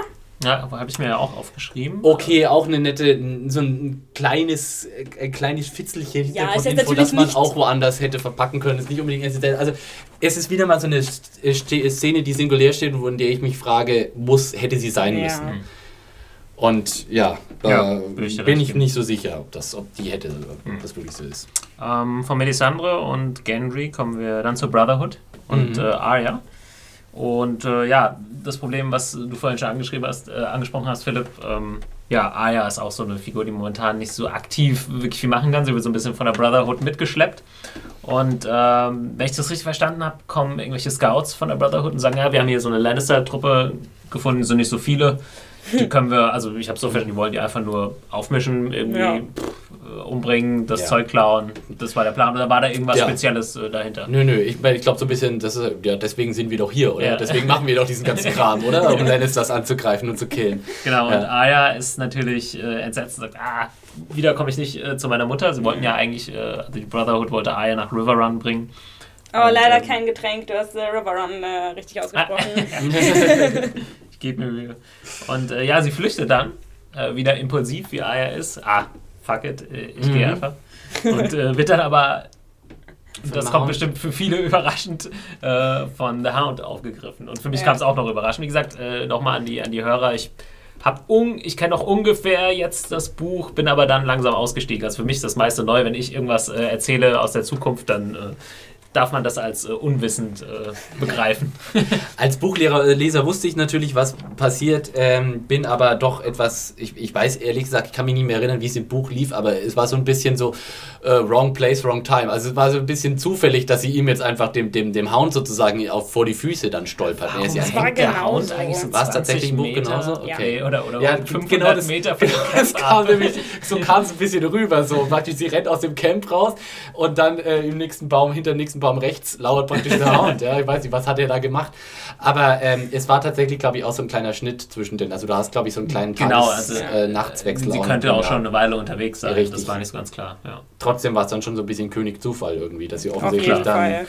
Äh, Oder er genau hat sie halt schon ein paar Meter vorher entdeckt und ist dann halt so ein bisschen. Oder der Hound hat wirklich irgendwie, weil er ich weiß nicht, der Hound ist ja jetzt auch so ein bisschen so eine verlorene Person, er gehört zu keiner Partei so wirklich habe ich ja gedacht, pf, vielleicht war es auch so ein bisschen sein Plan, ne, sie irgendwie aufzugreifen. Ja. Ist eine ja. wichtige Person, damit kann er noch irgendwie was reißen, kann sich irgendwie was. Äh, ja, sie ist eine äußerst wertvolle Geist. Und vielleicht ist er deshalb auch in der Nähe geblieben, und das wäre jetzt so mein Ich weiß aber nicht, ob es ein Plan war oder ob es einfach Zufall war. Das kam jetzt auch nicht wirklich raus. Ja, das bin, werden wir äh, hoffentlich nächste Woche dann rauskriegen. Ich bin ziemlich gespannt auf die Konstellation, so, also die Dynamik zwischen den beiden, weil die sind ja beide irgendwie relativ hasserfüllt, sage ich mal, und äh, nicht auf den Mund gefallen. Und beide und, recht direkt auch. Ne? Ja, und ich glaube, das wird äh, spaßig. ja, der Hound äh, hätte, hätte, vielleicht viele Leute auch nicht gedacht, dass er nochmal so äh, quasi ins Geschehen eingreift, äh, ja, wie es jetzt eventuell der Fall sein könnte. Ne? Hm. Ja. Ich bin auch gespannt auf die Storyline. Vielleicht wird es so das neue Äquivalent zu Brienne und Jamie. ja, optisch auf jeden Fall ein tolles Duo, ja. finde ich, Arya und äh, The Hound. So. Ja, gehen wir äh, über die Narrow Sea. Richtig, zu, weit, weit in den fernen Osten. Und diesmal äh, zu Daenerys. Sind, ja, Junkai kam schon zweimal auf der Karte vor und diesmal sind wir offensichtlich äh, angekommen. Sind wir endlich dort mal mit auch. Dem, äh, Trott. Und äh, ja, wieder eine super Szene. Also Daenerys ist momentan so die äh, Daenerys war nach einer. für die Standoffs äh, sozusagen. Nach einer schwachen zweiten Staffel, finde ich, haben sie Daenerys im dritten, in der dritten Staffel jetzt ordentlich äh, geile Auftritte spendiert. Mhm. Äh, also wir haben jetzt hier praktisch diese Szene, wo sie den Unterhändler der Jung Kai quasi äh, vorlädt um mit dem quasi zu, sozusagen zu besprechen, wie das jetzt, jetzt abzulaufen hat mit der Stadt. Und äh, wir haben ja erstmal diese lange Prozession, wo der erstmal durch die Reihen von den äh, Ansali durchführt, wo ich mir teilweise gedacht habe, hm, hätte, man sich, hätte man sich da nicht die eine oder andere Einstellung vielleicht sparen können. Ähm, ja, das ist mir auch äh, aufgefallen, aber da würde ich dann, du hast ja auch schon mal angesprochen, Philipp, äh, gesagt, ja, gut, dass die Serie auch mal Zeit lässt bei solchen Sachen das hatte jetzt nicht so viel Mehrwert, äh, würde ich sagen, aber das war auch schon ziemlich cool, dass es halt äh, wenig CGI, ne? Man hat gemerkt, die waren dann in irgendeiner mhm. Wüstenlandschaft, ich glaube in Marokko wird das mhm. ja gedreht. Äh, du hattest einzelne Unsullied dann irgendwie positioniert auf den einzelnen Steinen und so und schöne Kamerafahrten, also das fand ich schon, ich hab's gern. Äh, dann äh, wieder Lob äh, dafür, dass man sieht, dass es tatsächlich auch viele Unsullied sind im ja. Gegensatz zu den Wildlings. Wobei ich da ganz tatsächlich, also was mich da so ein bisschen überlegungstechnisch rausgebracht hat, war, dass ich mir irgendwann tatsächlich jetzt auch langsam sowas überlegt, diese Unsullied. Essen die auch was? Trinken die auch was? Oder stehen die einfach nur unbeweglich rum, bis man ihnen irgendwas anderes sagt? Weil das ist nämlich, also ich, ich scheitere so ein bisschen an der Logistik dieser ganzen Ansalit-Armee, weil ich mir irgendwie ja. denke, was machen die, wenn die nicht sozusagen marschieren oder jemanden willlos äh, angreifen, sozusagen? Äh, wohnen glaub, die in Zelten, müssen die Wasser trinken. Irgendwie wirkt das so, als müssten die nie ihre Helme ja, abnehmen. So, so ein paar Zelte waren ja da äh, aufgebaut. Aber klar, das sind, glaube ich, Sachen, die eigentlich indirekt ja Thema sind, weil ähm, Danny muss ja diese Städte auch irgendwie erobern, um halt eben Supplies äh, ja. zu haben, Proviant etc. Ja. Aber das wird jetzt halt, ja, wie es halt so oft ist in Filmen und Serien halt nicht gezeigt. Du wirst jetzt die Anzahl nicht irgendwie abends beim Grillen. Äh, ja. Ich möchte jetzt auch keine Doku, so einen Tag im Leben des Ansali sehen, ja. aber äh, es hat mich tatsächlich irgendwie äh, rausgebracht, weil ich einfach, weil du diese Prozession hast, wo du einfach an Ansali, an Ansali, sie stehen alle so mit versteinerter Miene und ihren, ihren äh, komischen Stormtrooper-Helmen da und äh, du denkst dir irgendwie, hä, okay, stehen die da jetzt schon den ganzen Tag oder was machen die? Ja, oder vielleicht haben sie auch vorher so ein bisschen rumgelungert und dann äh, hatten die einen, der so den Aufguck genau, gemacht hat. Er kommt! Er kommt, er kommt! Und dann haben sich alle so hingestellt. All diese Überlegungen waren natürlich vom Tisch in dem Moment, als dieser Sklavenunterhändler in dem Zelt eintrifft und man auf erst zum ersten Mal den Shot von Daenerys mit ihren Haustieren da saß. Mother und, of da, Dragons äh, in ihrer Hanna ja heute nicht da ist, erwähne ich noch das schicke Kleid. Ja, ich wollte auch gerade sagen, schön. endlich ein Kostümwechsel. Ein neues Kostüm. Für äh, Daenerys, die ja echt total lange in diesem blauen Fetzenherz äh, rumgerannt ist. Und was für ein Ding, also wow. Also Emilia Clark äh, schafft es direkt, Rose Leslie hier fast Konkurrenz oh, zu machen. Oh. Ist, ich fand auch tatsächlich, was ich in der Szene auch irgendwie richtig gut gelungen war, war ihre Haare. Mhm. Also es, es, wirkt, es wirkt überhaupt nicht mehr perückenmäßig, es wirkt sehr, ja, sehr natürlich irgendwie. Und vielleicht war das auch das Zusammenspiel mit diesem gleichfarbigen Kleid, aber ich sah es, also die Optik, wie sie da auf, diesem, auf dieser Couch saß, war wirklich, das war Wahnsinn einfach. Und gerade auch natürlich wegen den Drachen, ja. die in dieser Szene auch brillant getrickst sind, oder wie? Ja, auf jeden Fall. Genau, sage ich ähnlich. Also apropos Optik, Drachen fand ich diesmal irgendwie komischerweise deutlich besser als noch beim letzten Mal. Ich erinnere mich an diesen, naja, das war am Anfang der Staffel auf dem Boot, auf dem mhm. Schiff. Mhm. Und dann gab es ja nochmal die Szene in Astapor. Ähm, aber auf dem Boot fand ich so, ne, mit dem kleinen, kleineren Drachen noch. Aber jetzt sind sie ja schon wieder eine Ecke gewachsen. Und, und schön, dass wir jetzt auch mal alle drei gesehen haben und nicht immer nur Drogon, sondern auch mal Viserion und Rhaegal. Ja. Die durften jetzt alle was machen. Uh. Und vor allem einfach, dass sie auch so richtig fies sind, diese Viecher. Also, ja. dass du mittlerweile auch wirklich Angst haben musst. Du kannst als Mensch den nicht einfach, also, das, kann, das sind nicht mehr diese kleinen Streicheldrachen von äh, aus der ersten, äh, aus, aus Anfang der zweiten Staffel, irgendwie, wo du so ein bisschen so kleine, kleine Fleischstückchen ihnen hinschmeißt und dann das, das Vieh, das kann ich platt machen. Und äh, das sieht man ja auch. Also, die, also diese Präsenz, die diese Drachen in dieser Szene haben, ist, ist genial. Und einfach auch, wie Daenerys sie als Waffe sozusagen einsetzt. Und äh, ja, man, man fast sich schon fragen muss, warum knickt der Typ nicht sofort ein und fällt auf die Knie und sagt, bitte, wir machen alles, was du willst. Obwohl, Mother of Dragons. Dazu äh, finde ich, im Prinzip machen sie das ja, weil die, ja. Also sie sagen ja, ja, wir geben dir Schiffe, Gold, alles was du willst. Es wäre nur ganz nett, wenn du weiterfährst. Ja. Also das ist ja schon so, ja, das machen wir, weil wir so gnädig sind. Nee, das machen mhm. sie, weil sie Schiss haben, ja. ne? einfach mal überrannt zu werden. Ja, das weiß man ja nicht. Also das so kommt's. Warum würde man das sonst machen? Ne? Irgendeine ja, wildfremden Armee irgendwie alles in den Arsch schieben? Naja, sagen wir es mal so. Ähm, es ist ja eine sehr spannende Dynamik, weil beide Seiten im Grunde blöffen. Weil auch Daenerys hat ja vorher, ich meine, sie hatte ja kurz ja. diese Beratungsszene mit äh, Mormont, der auch sagt, äh, so äh, die, äh, genau, also Jung Kai ist, ist schon durchaus nochmal ein anderes Kaliber als Astapor und wir könnten hier auch monatelang äh, einen zermürbenden Belagerungskrieg führen und dabei den größten Teil unserer Armee äh, draufgehen lassen, den, die, äh, die wir dringend brauchen. Und die, wir haben diese Elite-Armee, wir sollten sie jetzt nicht vor den äh, Toren Junkais sozusagen äh, äh, verheizen, wo wir eigentlich unsere Ziele ganz woanders, wo unsere Ziele ganz woanders liegen. Und ich glaube auch, das ist der Grund, warum sie diesen unglaublich grandiosen Auftritt inszeniert, eben Daenerys, mhm. dass sie eben ihre Drachen an der Leine hat und dieses geniale Kleid, dass sie praktisch von Anfang an so, blöffen, also mit maximaler Power blöffen muss und sagen so, ergebt euch lieber gleich oder ich schicke meine Drachen und meine Hundertschaften an Salid los. Und aber eigentlich weiß, dass sie so stark in dieser Position gar nicht ist. Mhm hochgepokert auf jeden Fall. Und am Schluss ja auch verloren. Davon gespannt sein. Ah, noch eine Sache. Äh, ich weiß nicht, ob euch das aufgefallen ist, weil wir vorhin schon mal über Tyrion und das, das Framing, also die Einstellung geredet haben, wo er mhm. so klein dargestellt wurde. Super interessant, wenn ihr darauf achtet. Äh, es gibt so zwei, drei Mal die Einstellung, dass man so von Dannys Position aus quasi nach ziemlich, also es sieht so aus, als würde dieser Unterhändler gerade in die Kamera sprechen, dann so ein bisschen von schräg mhm. unten und um ihn herum sind seine Diener und dann hinten, also ist auch mit einer ganz äh, hohen Tiefenschärfe gefilmt, sodass man ziemlich weit nach hinten noch alles klar sieht. Und äh, deshalb, also man macht das ja Froschperspektive etc. Man, das deutet ja immer so auf ja. äh, Überlegenheit bzw. Unterlegenheit hin. Und ja. das war äh, ziemlich, ziemlich clever gemacht. Also in der Hinsicht Einstellung war ziemlich gut. Hatten wir auch schon in der Tywin Joffrey-Szene, genau. haben sie auch mit der Perspektive sehr viel gespielt. Mhm. Ähm, ja, toll, toll inszeniert, vielleicht sogar also mit, mit, mit der großen, mit dem, mit, nehmen wir mal das Finale raus aus der Szene. Ansonsten war das bisher, war das so meine Lieblingsszene in der Episode.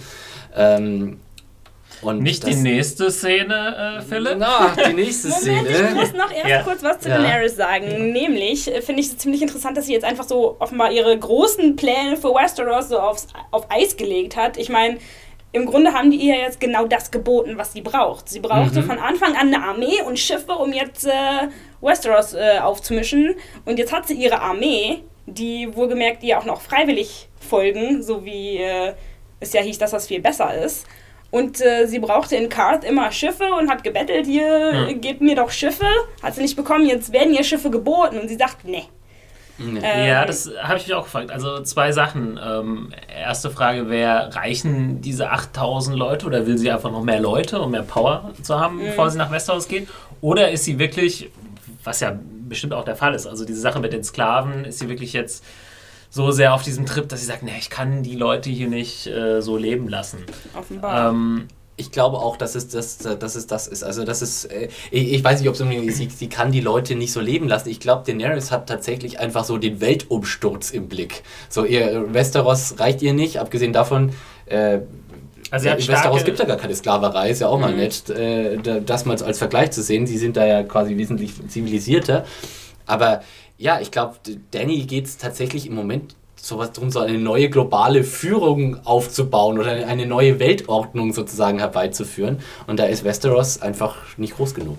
Ja, ein bisschen, weiß nicht, ob sie da jetzt nicht ein bisschen in Größenwahn verfällt. Ja, ja durchaus, durchaus. Auch interessant, ich weiß nicht, ob es aufgefallen ist. Ich glaube, dieser Unterhändler sagt dann in irgendeinem Moment auch mal so, are you mad?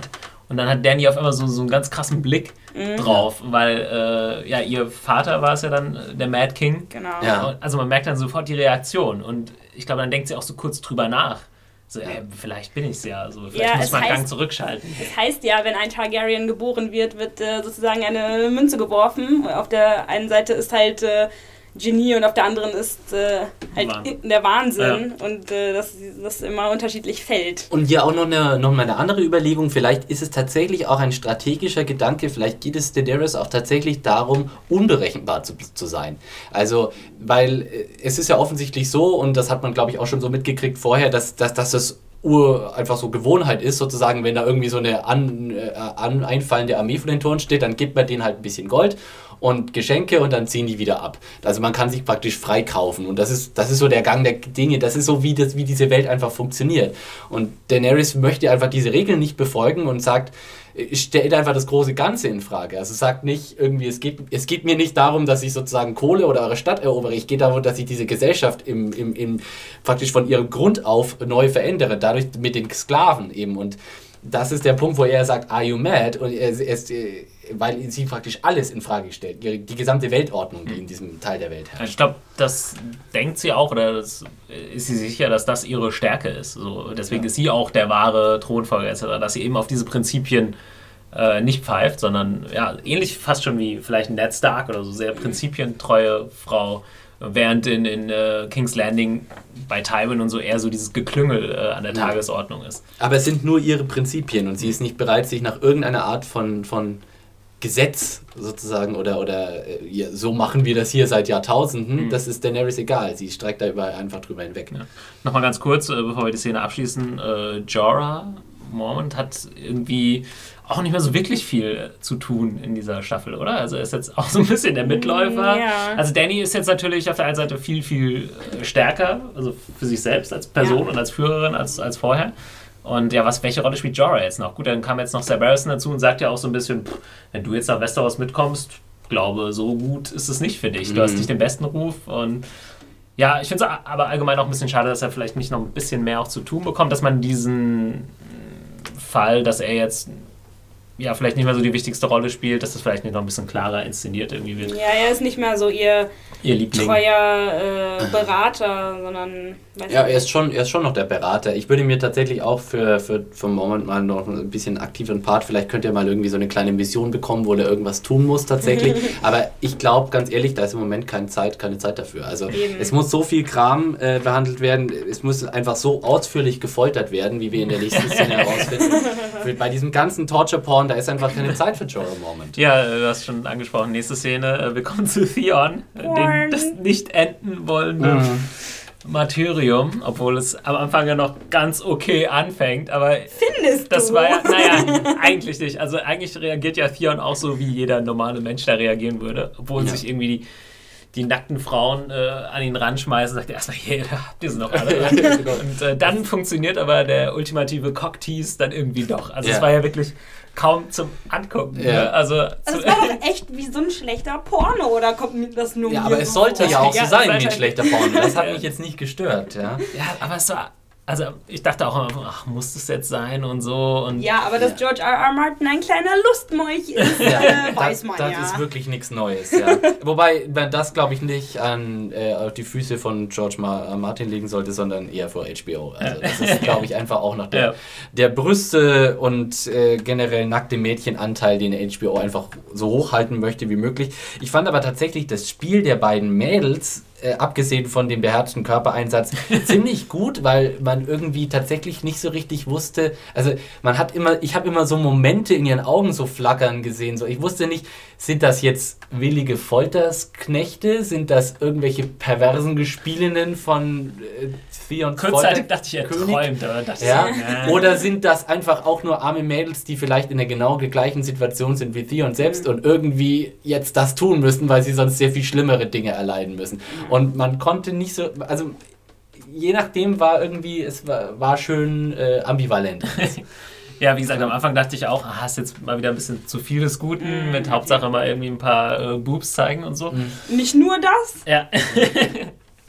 und ähm, dann im Endeffekt, wie sich die äh, Szene dann aufgelöst hat, als dann wieder der Unbekannte reinkommt mhm. mit seiner Tröte und ist dann wirklich, wo du dann wirklich merkst, ja, das war jetzt eine Foltermethode und die war mhm. unfassbar gemein. Also und das dicke Ende kommt ja noch. Also wir sehen es, wir werden ja Gott sei Dank dann von dem Anblick verschont, aber wir müssen jetzt schon fest davon ausgehen, dass Theon sich derlei Bettgeschichten in Zukunft äh, nicht mehr wird erlauben können. Ja, ja, in den Büchern wurde eigentlich nur angedeutet, dass er tatsächlich äh, da alles abhat. Ja. Aber diesmal, ähm, ich glaube, wenn man auch dieses furchtbare Instrument, oh, sie haben also so ein richtig fieses Ding dann in der Hand, ja. ne? so ein Art Messer mit so einem Widerhaken ja. oder sowas, und denkt, oh shit.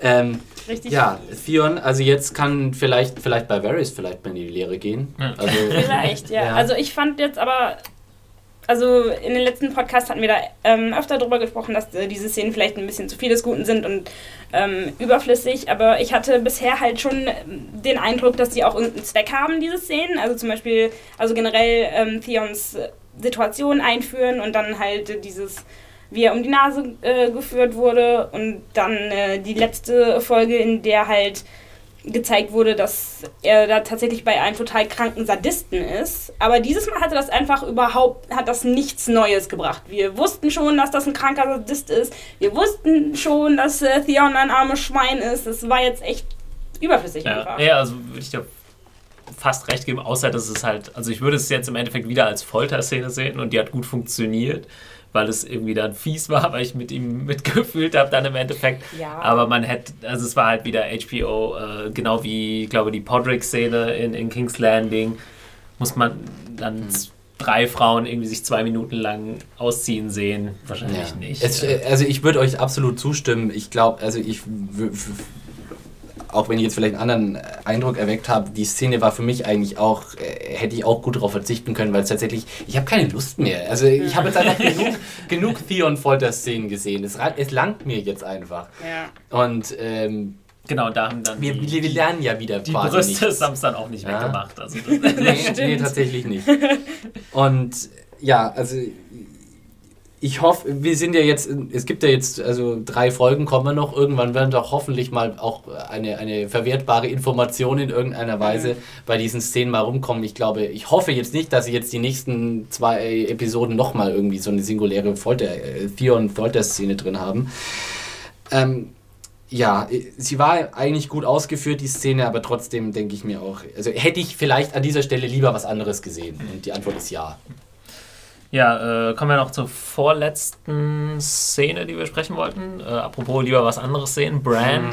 Ja. haben wir ja meistens, äh, also ich glaube für uns alle irgendwie so die schwächste Storyline. Mhm. Ich würde auch noch sagen, noch schwächer als die Theon-Storyline, obwohl da ja auch nicht wirklich viel passiert, aber uninteressanter anzuschauen. Da gibt es ja wenigstens Brüste dann. Richtig, Brüste und Folter.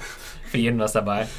Und äh, diesmal war es zumindest so ein bisschen interessant, weil ich zumindest die Geschichte von Osha, die sie erzählt, ähm, es geht darum, dass ähm, Bran von, helft mir nochmal mit dem Namen. Jojen. Jojen Reed, äh, so ein bisschen aufgeklärt wird anscheinend über seine Kräfte und bla bla bla. Man hört es nicht so richtig mit und Osha stört sich da so ein bisschen dran, weil sie das für Black Magic und so hält und äh, dann erzählt, warum sie so ein bisschen so reagiert, wie sie ja, reagiert. vor allem äh, erzählt sie ja auch, warum sie auf keinen Fall nördlich genau. Wall äh, sein und möchte. Und macht das klar nochmal, dass ja. also sie möchte nicht in, hinter den Wall gehen. Ohne, genau, ohne sie erzählt, dass da. eben ihr Mann, den sie mal hatte, mhm. von einem White mhm. ja. überrascht wurde. Nee, er wurde zu einem White, so rum. Genau. Ah, genau, genau. Und kam dann zurück und hat sie fast umgebracht. Und ja, äh, zumindest das fand ich interessant. Also ich fand diese Geschichte, die sie erzählt hat, interessant, deutlich interessanter als das, was vorher sonst immer in den Szenen irgendwie passiert ist, dass sie ja. irgendwelche Hasen irgendwie häuten und was weiß ich. Und Natalia Tena ist aber auch, die kann sowas äh, geil rüberbringen. Mhm auch wie sie halt äh, spricht und mit ihrem Akzent und so, das ist schon irgendwie äh, immer cool. Ja. George R. R. Martin hat ja öfter schon gesagt, dass er Natalie Tina in dieser Rolle so sehr mag, dass er genau. es praktisch, also äh, so wie sie diese Rolle gespielt hat, hat ihn quasi dazu gebracht, nochmal diese gesamte Rolle, die glaube ich im Buch, heißt sie im die heißt, glaube ich, im Buch anders. Kann nee, das nee, sein? das war bei Asha, wo das genau, war. Äh, okay, ähm, Asha nochmal komplett als Charakter neu zu überdenken und auch noch auszubauen. Und man sieht, ich meine, diese Folge ist von äh, Martin geschrieben. Er hat ihr dann auch nochmal so diese, diese schöne, tiefere Hintergrundstory sozusagen. Genau, und wäre die jetzt nicht dabei gewesen, dann wäre ich, glaube ich, echt ja. sauer gewesen oder wieder sauer gewesen. Und aber im Endeffekt äh, finde ich, dass die Story dann trotzdem zu langsam vorankommt. Äh, ja. Wenn man jetzt sieht, was in sieben Folgen passiert ist, und das ist nicht viel. Ja. Hodor hat irgendwie fünfmal Hodor gesagt. Und ja, Hattet ihr ein Problem mit Hodor diesmal? Hanna ist leider nicht da. Wir schade, müssen jetzt Hanna ein bisschen vertreten in Sachen Hodor-Kritik. Ich finde ihn eigentlich sonst cool, aber. Äh. Nee. Es, war, es war tatsächlich holprig gespielt in dieser Szene, aber es war super irgendwie, es war, weil es, weil es war so Slapstick-mäßig. Ja. Sie hat sich so, äh, also äh, sie, sie sagt ihm so, als ob sie das, das als, als ob er tatsächlich eine Antwort, äh, als ob sie tatsächlich eine Antwort von ihm erwarten würde. Er so einfach so, äh, oder? oder? ist es das, was du hören wolltest? genau. Mehr fällt mir jetzt gerade nicht ein. Ach, ich bin ähm, einfach immer nur froh, dass er Klamotten anhat. Ja. Aber es ist trotzdem jedes Mal, jedes Mal, wenn irgendwie ein Szenencut ist und ich sehe irgendwie Bran und seine Gang, ist bei mir immer so.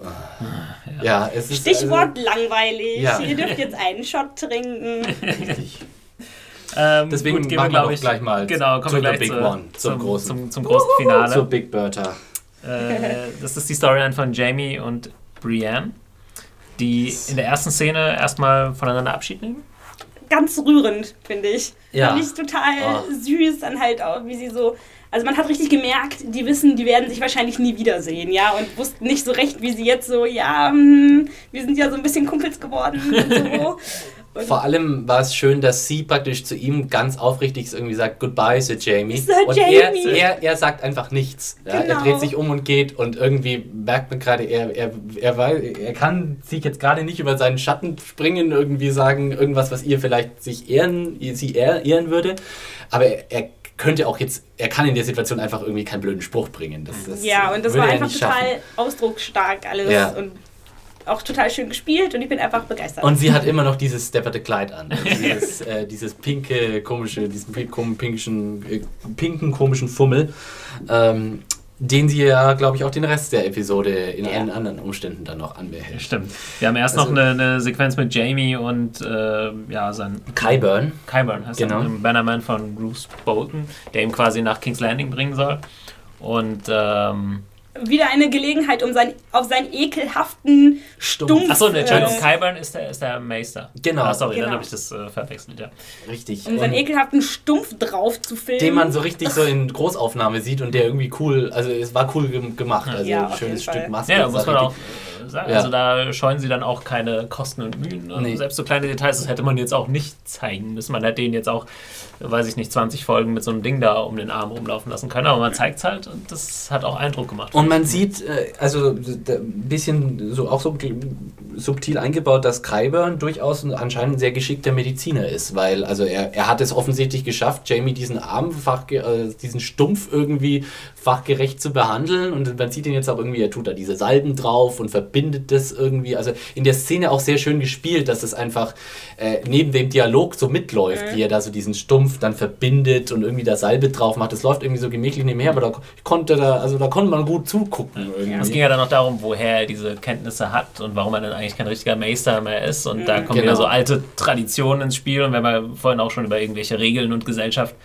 von ja. Restaurants etc. gesprochen und er sagt halt, ja, ich habe halt versucht, was Neues rauszufinden. Das war jetzt vielleicht nicht so die normalsten Der oder Dr. Ja, Frankenstein. Genau, man, man könnte auch, man könnte auch sagen, Kyburn ist vielleicht auch so ein bisschen der Dr. Mengele von Westeros. Also er hat wohl offensichtlich ja, bei Leuten infiziert. Ja, so äh, würde ich es jetzt gar nicht sehen. Ne? Er hat ja gesagt, naja, ich habe halt versucht was rauszufinden. Das waren Leute, die waren nicht mehr zu retten, ja. sozusagen. Ne? Und dann sagt er ja auch zu Jamie, ja, wie viele Leute hast du umgebracht? Ne? Und wie viele Leute hast, hast du gerettet? Und ja. er dachte, er sagt jetzt keine und dann kommt äh, oh, Jamie 500.000. Genau. Halbe Million. Ähm, ja, es ist natürlich dann der Punkt in dieser Szene, wo ähm, ich, ich, ich habe auf diesen Moment gewartet und ich, ich weiß nicht, ob ich so richtig ähm, das bekommen habe, was ich wollte, aber wir haben ja praktisch dann diese Szene, wo praktisch also Kyburn und, und Jamie unterhalten sich und dann fragt nochmal Jamie, was, was Kyburn glaubt, äh, dass, ähm, dass Brienne jetzt passiert und mhm. Kyburn sagt ihm ganz nützlich, ja, ja, sie wird die Abendunterhaltung sein und ab morgen wissen wir nicht, All was war. Ja, genau. Und das ist dann praktisch der Moment, wo dann Jamie sagt, äh, wir müssen umdrehen.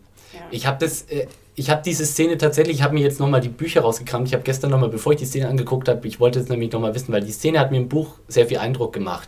Irgendwie auf War mich. das da nicht so irgendwie, und da waren sie am Reiten und dann noch so dramatisches Pferd herumreißen und wir müssen jetzt zurück? War nee, es ist, so? es ist so, dass äh, tatsächlich da was äh, auch wieder so ein Mittel zum Einsatz kommt, wo ich fast gehofft habe, dass sie es irgendwie umsetzen, aber mir ist klar geworden, warum sie es nicht getan haben. Im Buch hat Jamie praktisch einen Traum. Also sie sind, äh, mm, sie reiten ja. aus, aus Harrenhal weg und äh, sind dann die erste Nacht am Camp und diese Nacht träumt Jamie einen ganz prägenden Traum für ihn, wo er irgendwie in den Höhlen unter Casterly Rock ist und von seinen Vorfahren und von seinem Vater und seiner Schwester heimgesucht wird und gleichzeitig dann mit Brienne sich irgendwie, und dann ist auf einmal auch Brienne da und sie ist an seiner Seite und sie müssen sich gegen ein großes Ungeheuer irgendwie verteidigen.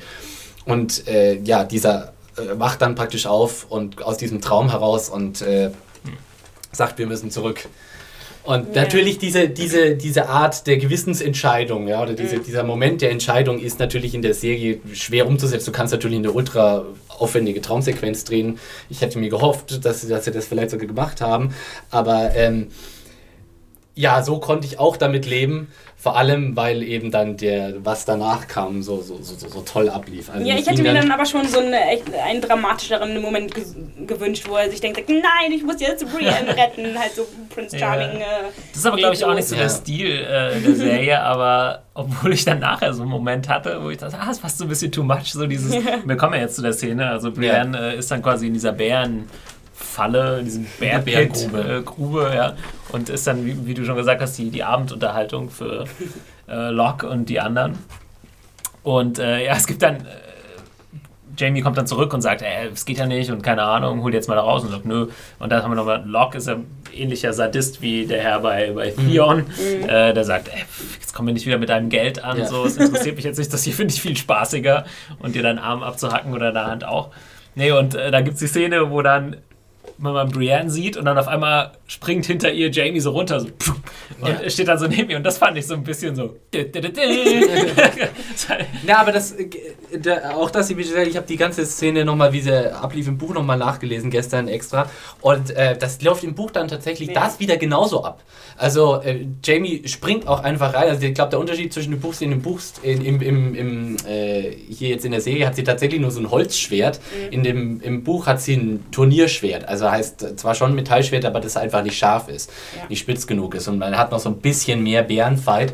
Ähm, aber es ist tatsächlich dann auch so, dass Jamie einfach reinspringt in diese Grube, ohne dass er selbst überhaupt irgendwie bewaffnet wäre oder irgendwie helfen Einstellung könnte. kam irgendwie ja. so. Er kann ja noch viel weniger was gegen diesen Bären ausrichten ja, ja. als Brienne selbst, weil er ja total verletzt ist und er hat Genau. Also nee. Aber das ist ja quasi so, er, er springt ja nicht rein, um sich sie zu retten, also um sie da rauszuholen, sondern er, er springt quasi rein, um sich quasi selbst zu opfern. Im Sinne von, entweder ihr schmeißt uns beide in diese Bärengruppe und das bedeutet mächtig Ärger für euch, oder ihr zieht uns beide hier wieder raus. Also, also er, gibt so sich, weit gedacht. Ja, er gibt sich ja selbst als Pfand quasi sozusagen in die Hände auch. Und er sagt ja auch dann zu, zu äh, Locke am Schluss, ähm, du, ich nehme sie mit oder du musst mich umbringen. Es geht mir nicht darum, dass ich die dir mit Gewalt abnehmen kann. Ich kann sie dir mit, ebenso wenig mit Gewalt abnehmen, wie ich sie den Bären mit Gewalt abnehmen kann. Ich kann einfach nur die Situation schaffen, sozusagen, wo mein Tod am Ende äh, die einzige Alternative ist und äh, das geht nicht für euch.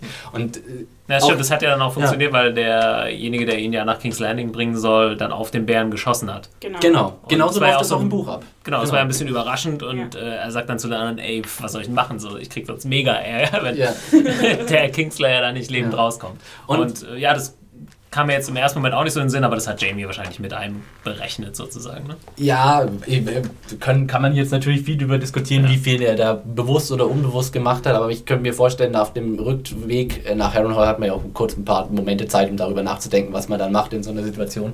Aber es war ihm auch schön, dass er dann Locke am Schluss doch wieder ähm, gekriegt hat, weil Locke ja ihm vorher noch sagt, sag mal, wann wirst du endlich verstehen, dass es einfach nur mal Dinge gibt, die man sich nicht mit Geld kaufen kann. Ja? Du kannst mir Geld anbieten, äh, noch und nöcher. Es macht mir einfach mehr Spaß, die, äh, die große Schlampe da unten dem Bären vorzuwerfen.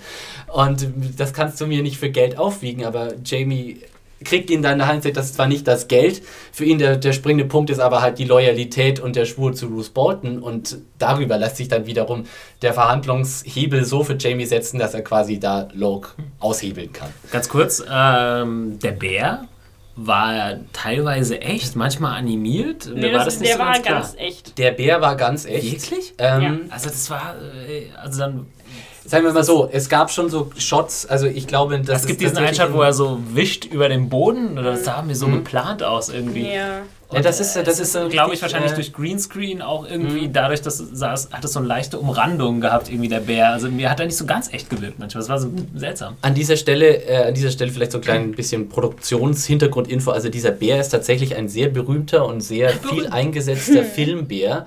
Äh, der hatte zum Beispiel auch einen Auftritt auch im, am Finale, im Finale von Anchorman. Ah, hat jemand hier, vielleicht jemand zufällig Anchorman kennt, da kommt am Schluss ein Bär. er wurde auch im, im Abspann Bär. genannt, ich habe jetzt den Namen vergessen. Mhm. Jake the Bear. Ja, also das ist so ein Filmbär eben und deswegen diese Szene wurde äh, tatsächlich äh, extra in Los Angeles gedreht, weil eben der Bär in äh, Los Angeles eben äh, wohnt und man den nicht einfach mal so eben nach Irland fliegen kann. Das geht nicht. In so einer Villa in Beverly Hills. Richtig, genau. Äh, direkt neben George Clooney. Und ähm, äh, ja, der, also das ist tatsächlich ein echter Bär. Natürlich ist da auch viel Greenscreen-Einsatz, gerade natürlich, wenn du Brienne äh, vor dem Bären siehst. Also ich nehme mal an, da wurden einfach der Bär und die äh, Schauspielerin halt respektive vor Greenscreen aufgenommen und dann zusammen komponiert. Und so sieht das auch ein bisschen, an manchen Stellen merkst du schon, da kam jetzt ein Greenscreen zum Einsatz, aber fuck it. Nee, ja. ist da also ja. super. Ich fand es auch eigentlich dann also spannend genug. So, also als der Bär dann Brienne eine gewischt hat und so, dachte ich schon so, hui. Das fand ich sah fast ein bisschen komödiantisch aus. Es war so ein bisschen so, als würde ihr so eine Rechte verpassen in so einer kleinen Aber das ist cool, dass er auch so das Schwert festhält und dann so ja. zack, zack. Ja. Irgendwie das ist, ist, ich äh, fand es aber trotzdem cool. Ja, nee, ich finde, sie hätte vielleicht noch ein bisschen, sie hatte einen so einen großen blutigen Prankenabdruck am, am äh, Hals, sie hätte vielleicht noch ein bisschen zerrupfter aussehen mhm. können. Ich hatte gedacht, aber, als Jamie reinspringt, dass es da noch so einen Moment dauert, dass sie irgendwie mit dem Bär vielleicht noch so ein paar Moves machen oder kämpfen oder so. Aber es war das ging dann relativ schnell. Ich meine, auch wenn ich natürlich wusste, was passiert und mir natürlich klar war, dass sie jetzt nicht in dieser Bärengruppe steht, was, was dramatisch sehr dicht. Also du hast ja, richtig, ja. du hattest diese Bedrohung durch diesen Bären wirklich hart nah dann in dem Moment, wo er dann sich so hochziehen lässt und der Bär steht unten da und greift so mit dieser Pranke nach oben. Äh, also toll gemacht. Und Aber wie zum Teufel ist Jamie mit einer Hand da diese Wand äh, hochgeklettert? Er hat sich gut festgehalten mit der anderen. Mhm. das ist die einzige Möglichkeit, die mir einfällt. Ja, es ist, also, ich meine, ich habe ja letzte Woche gesagt, so, das ist die Szene, wo ich mich vielleicht dieses, äh, diese Staffel am meisten drauf gefreut habe, weil es für mich tatsächlich auch der Moment war in den Büchern, wo ich eben gesagt habe, so, Jamie Lannister he's my man. ja, ich fand es auch total cool, wie er dann halt so irgendwie, wie man gesehen hat, dass er so total panisch und besorgt dann da hinkam und so, was, die hat nur ein Holzschwert und so. Und also du, du richtig merkst, das ist ein, ein, ein Wendepunkt in seinem ja. Leben, weil es so das erste Mal ist im Grunde, dass er auch sein eigenes Schicksal komplett unter unter das Leben von jemand anderem stellt oder, oder jemand anderes Schicksal voranstellt vor sein eigenes. Ja, ist ähm, interessant, weil früher äh, hätte er das gemacht für, er sagt ja, eine halbe Million Menschen hat er schon gerettet. Da kam irgendwann der Punkt, wo er gesagt hat, nee, aber jetzt würde ja. er es auch schon für eine Person ja. tun. Ja, die Sache ist die, aber es ist aber auch schon noch ein Unterschied, weil er hat diese, diese Sache damals getan, auch um seine eigene Haut zu retten. Ähm, ja, also Jamie hat zwar damals äh, ähm, natürlich äh, die Stadt gerettet und wie wir jetzt alle wissen, eben durch die, durch die Story, die er Brienne erzählt hat. Aber er hat das natürlich damals auch getan, weil er dann selbst quasi aus, de, aus dem Schneider war. Ja? Und äh, er hat sozusagen sein Leben damals nicht opfern müssen für diese große Tat. Aber jetzt musste er es tun. Jetzt musste er tatsächlich mal ein Opfer bringen, um, um, um so um diese Sache zu. Er musste nicht seine Ehre wegwerfen oder sowas, sondern er musste, er musste tatsächlich sein Leben aufs Spiel setzen. Und ja, also hat die, Rima, hat die Sache für dich als, als Jamie und Brienne und generell Game of Thrones Fan gut funktioniert, die Bärengrube? War es das, was du dir versprochen hattest? Ich ähm, hatte wahrscheinlich ein bisschen mehr erwartet, glaube ich. Ich weiß nicht, ich hatte es mir noch ein bisschen spektakulärer vorgestellt, vor allem auch da Martin äh, diese Folge selbst geschrieben hat. Aber wie ich dann erfahren habe, sollte diese äh, Szene eigentlich gar nicht in dieser Folge sein. Die war nämlich eigentlich in der nächsten Folge Second Sons und wurde aber jetzt äh, vorgezogen. Das heißt, diese Szene wurde gar nicht von Martin geschrieben, sondern von Benioff. Hm. Mhm. Interessant, interessant. Ja. Aber ich weiß gar nicht, also es ist ja, es läuft ja dann doch schon sehr ab wie ein Buch. Wie schon gesagt, abgesehen von dieser Entscheidungsfindung vorher von Jamie, wo ich eben ja. Ganz klar sage, die ist im Buch toller gelöst, aber die ist halt im Buch auch so gelöst, dass ich finde, sehr, äh, dass es sehr schwer gewesen wäre, sie umzusetzen in der, in der Fernsehserie. Ja, aber auch wenn es sehr nah am Buch ist, muss das ja nicht immer gleich bedeuten, dass es der dem entspricht, was man sich vorgestellt hatte. Also was. Was hättest du denn mehr haben wollen? Ja, das kann ich gar nicht so wirklich ja. beschreiben. Also ich, ich weiß es auch nicht. Mehr Bär-Action. Mehr Bär. More Bär. Also es war schon gut, so, aber also ich hier war jetzt nicht so total aus dem Häuschen. Mhm. Ich glaube, wir können zum Abschluss kommen. Wollte ein kurzes Fazit ziehen. Also ich würde sagen, gute bis sehr gute Folge dieser Staffel auf jeden Fall. Gute, also sie hatte nicht sehr viele Sachen, die die Handlung wesentlich vorangetrieben haben, ähm, sondern halt eher Sachen beziehungsmäßig, also zwischen den Menschen und was in deren persönlicher Entwicklung so vor sich geht. Ähm, in der Hinsicht war die Folge sehr stark. Und wie wir auch vorhin schon angesprochen haben, waren die Charaktere einfach gut geschrieben. Hm. Ich fand es interessant, dass diesmal mir die Stories fast am besten gefallen haben, die mir sonst nicht so gut gefallen haben. John mhm. und Ingrid. Rob fand ich auch äh, eine interessante Szene. Und äh, Osha hat. Daenerys, finde ich. Ja, Daenerys war super, aber das war eh schon immer super. und äh, Theon und die, die Brand-Storyline fand ich beide. Naja, Theon haben wir schon gesagt, das muss ja. nicht unbedingt so sein, aber fand ich zumindest ja, interessanter als Szenen, die es davor gab, aus den gleichen Storylines. Von daher fand ich. Dafür hat mir, gefällt mir die Entwicklung von Tyrion nicht so gut, zumindest die Szenen aktuell nicht so gut. Vielleicht kommt bestimmt auch wieder mehr zu tun, wie ich hoffe. Ja. Und äh, ja, also ich würde dir absolut zustimmen, was Tyrion angeht. Das ist tatsächlich was, was jetzt, was mir jetzt auch heute tatsächlich auch in der Besprechung äh, bewusst geworden ist, dass das im Moment eigentlich ziemlich problematisch ist. Er war halt super Badass in Staffel 2 ja. und äh, naja. Und nee, aber das ist ja halt der Punkt, dass er eben kein Badass eben, mehr ist. Er ja. hat jetzt aufs Maul bekommen ja. und jetzt ist er halt kleinlaut und mhm. hat, hat kein Ziel mehr, kein gar nichts. Ja gut, aber natürlich, wir können jetzt, die Frage ist nicht, warum es so ist, wir stellen einfach fest, dass es so ist. Mhm. Ähm, ja, Daenerys war für mich ein großes Highlight. Wie schon gesagt, diese Szene fand ich ultra bossig mit, mit, äh, mit den Drachen und dieser ganzen Verhandlung. Ähm, natürlich, das Finale steht für mich schon, weil das für mich so ein, einer der großen Momente in, in Game of Thrones ist, ja. sozusagen. Ist das, ist das für mich großartig und eben, ich glaube, also ich glaube, das Ganze wird auch noch, also das Ganze wird noch seine Wirkung haben. Ich freue mich einfach sehr auf, auf ich, ich bin sehr gespannt, wie es mit Brienne und Jamie weitergeht, weil es auch ein bisschen in den Büchern jetzt so ein bisschen zum Kuddelmuddel wird und ich werde mal schauen, bin gespannt, wie sie das in der Serie lösen werden. Und äh, ja, John, John Egrid, äh, ich meine, ich könnte auch wirklich, äh, Rose Leslie soll einfach eine eigene Serie bekommen. Wildling, dann, dann äh, machen ja, wir da so aber Wildling Und natürlich, ähm, ja, die Rob und Talisa, die, die Talisa-Frage mhm. hat sich auch wieder ganz äh, präsent in mein Hirn gedrängt oh, ja. und es bleibt andererseits dann wieder Theon, Bran und äh, ja, es, es bleibt wiederhin die Problematik so etwas deplatziert wirkende Einzelszenen in dieser, in dieser Folge, die irgendwie in den letzten drei bis vier Episoden schon da war und die, mhm. denen, dass sie sich irgendwie nicht abgewöhnen können. Also ich habe das Gefühl, wir stehen fast jedes, jede Woche hier mit den gleichen äh, Kritikpunkten, sodass ich wieder sagen könnte, einige sehr starke Einzelszenen, einige schwache, meiner Meinung nach nicht wirklich wichtige Szenen und äh, dann insgesamt so ein gutes Gesamtergebnis.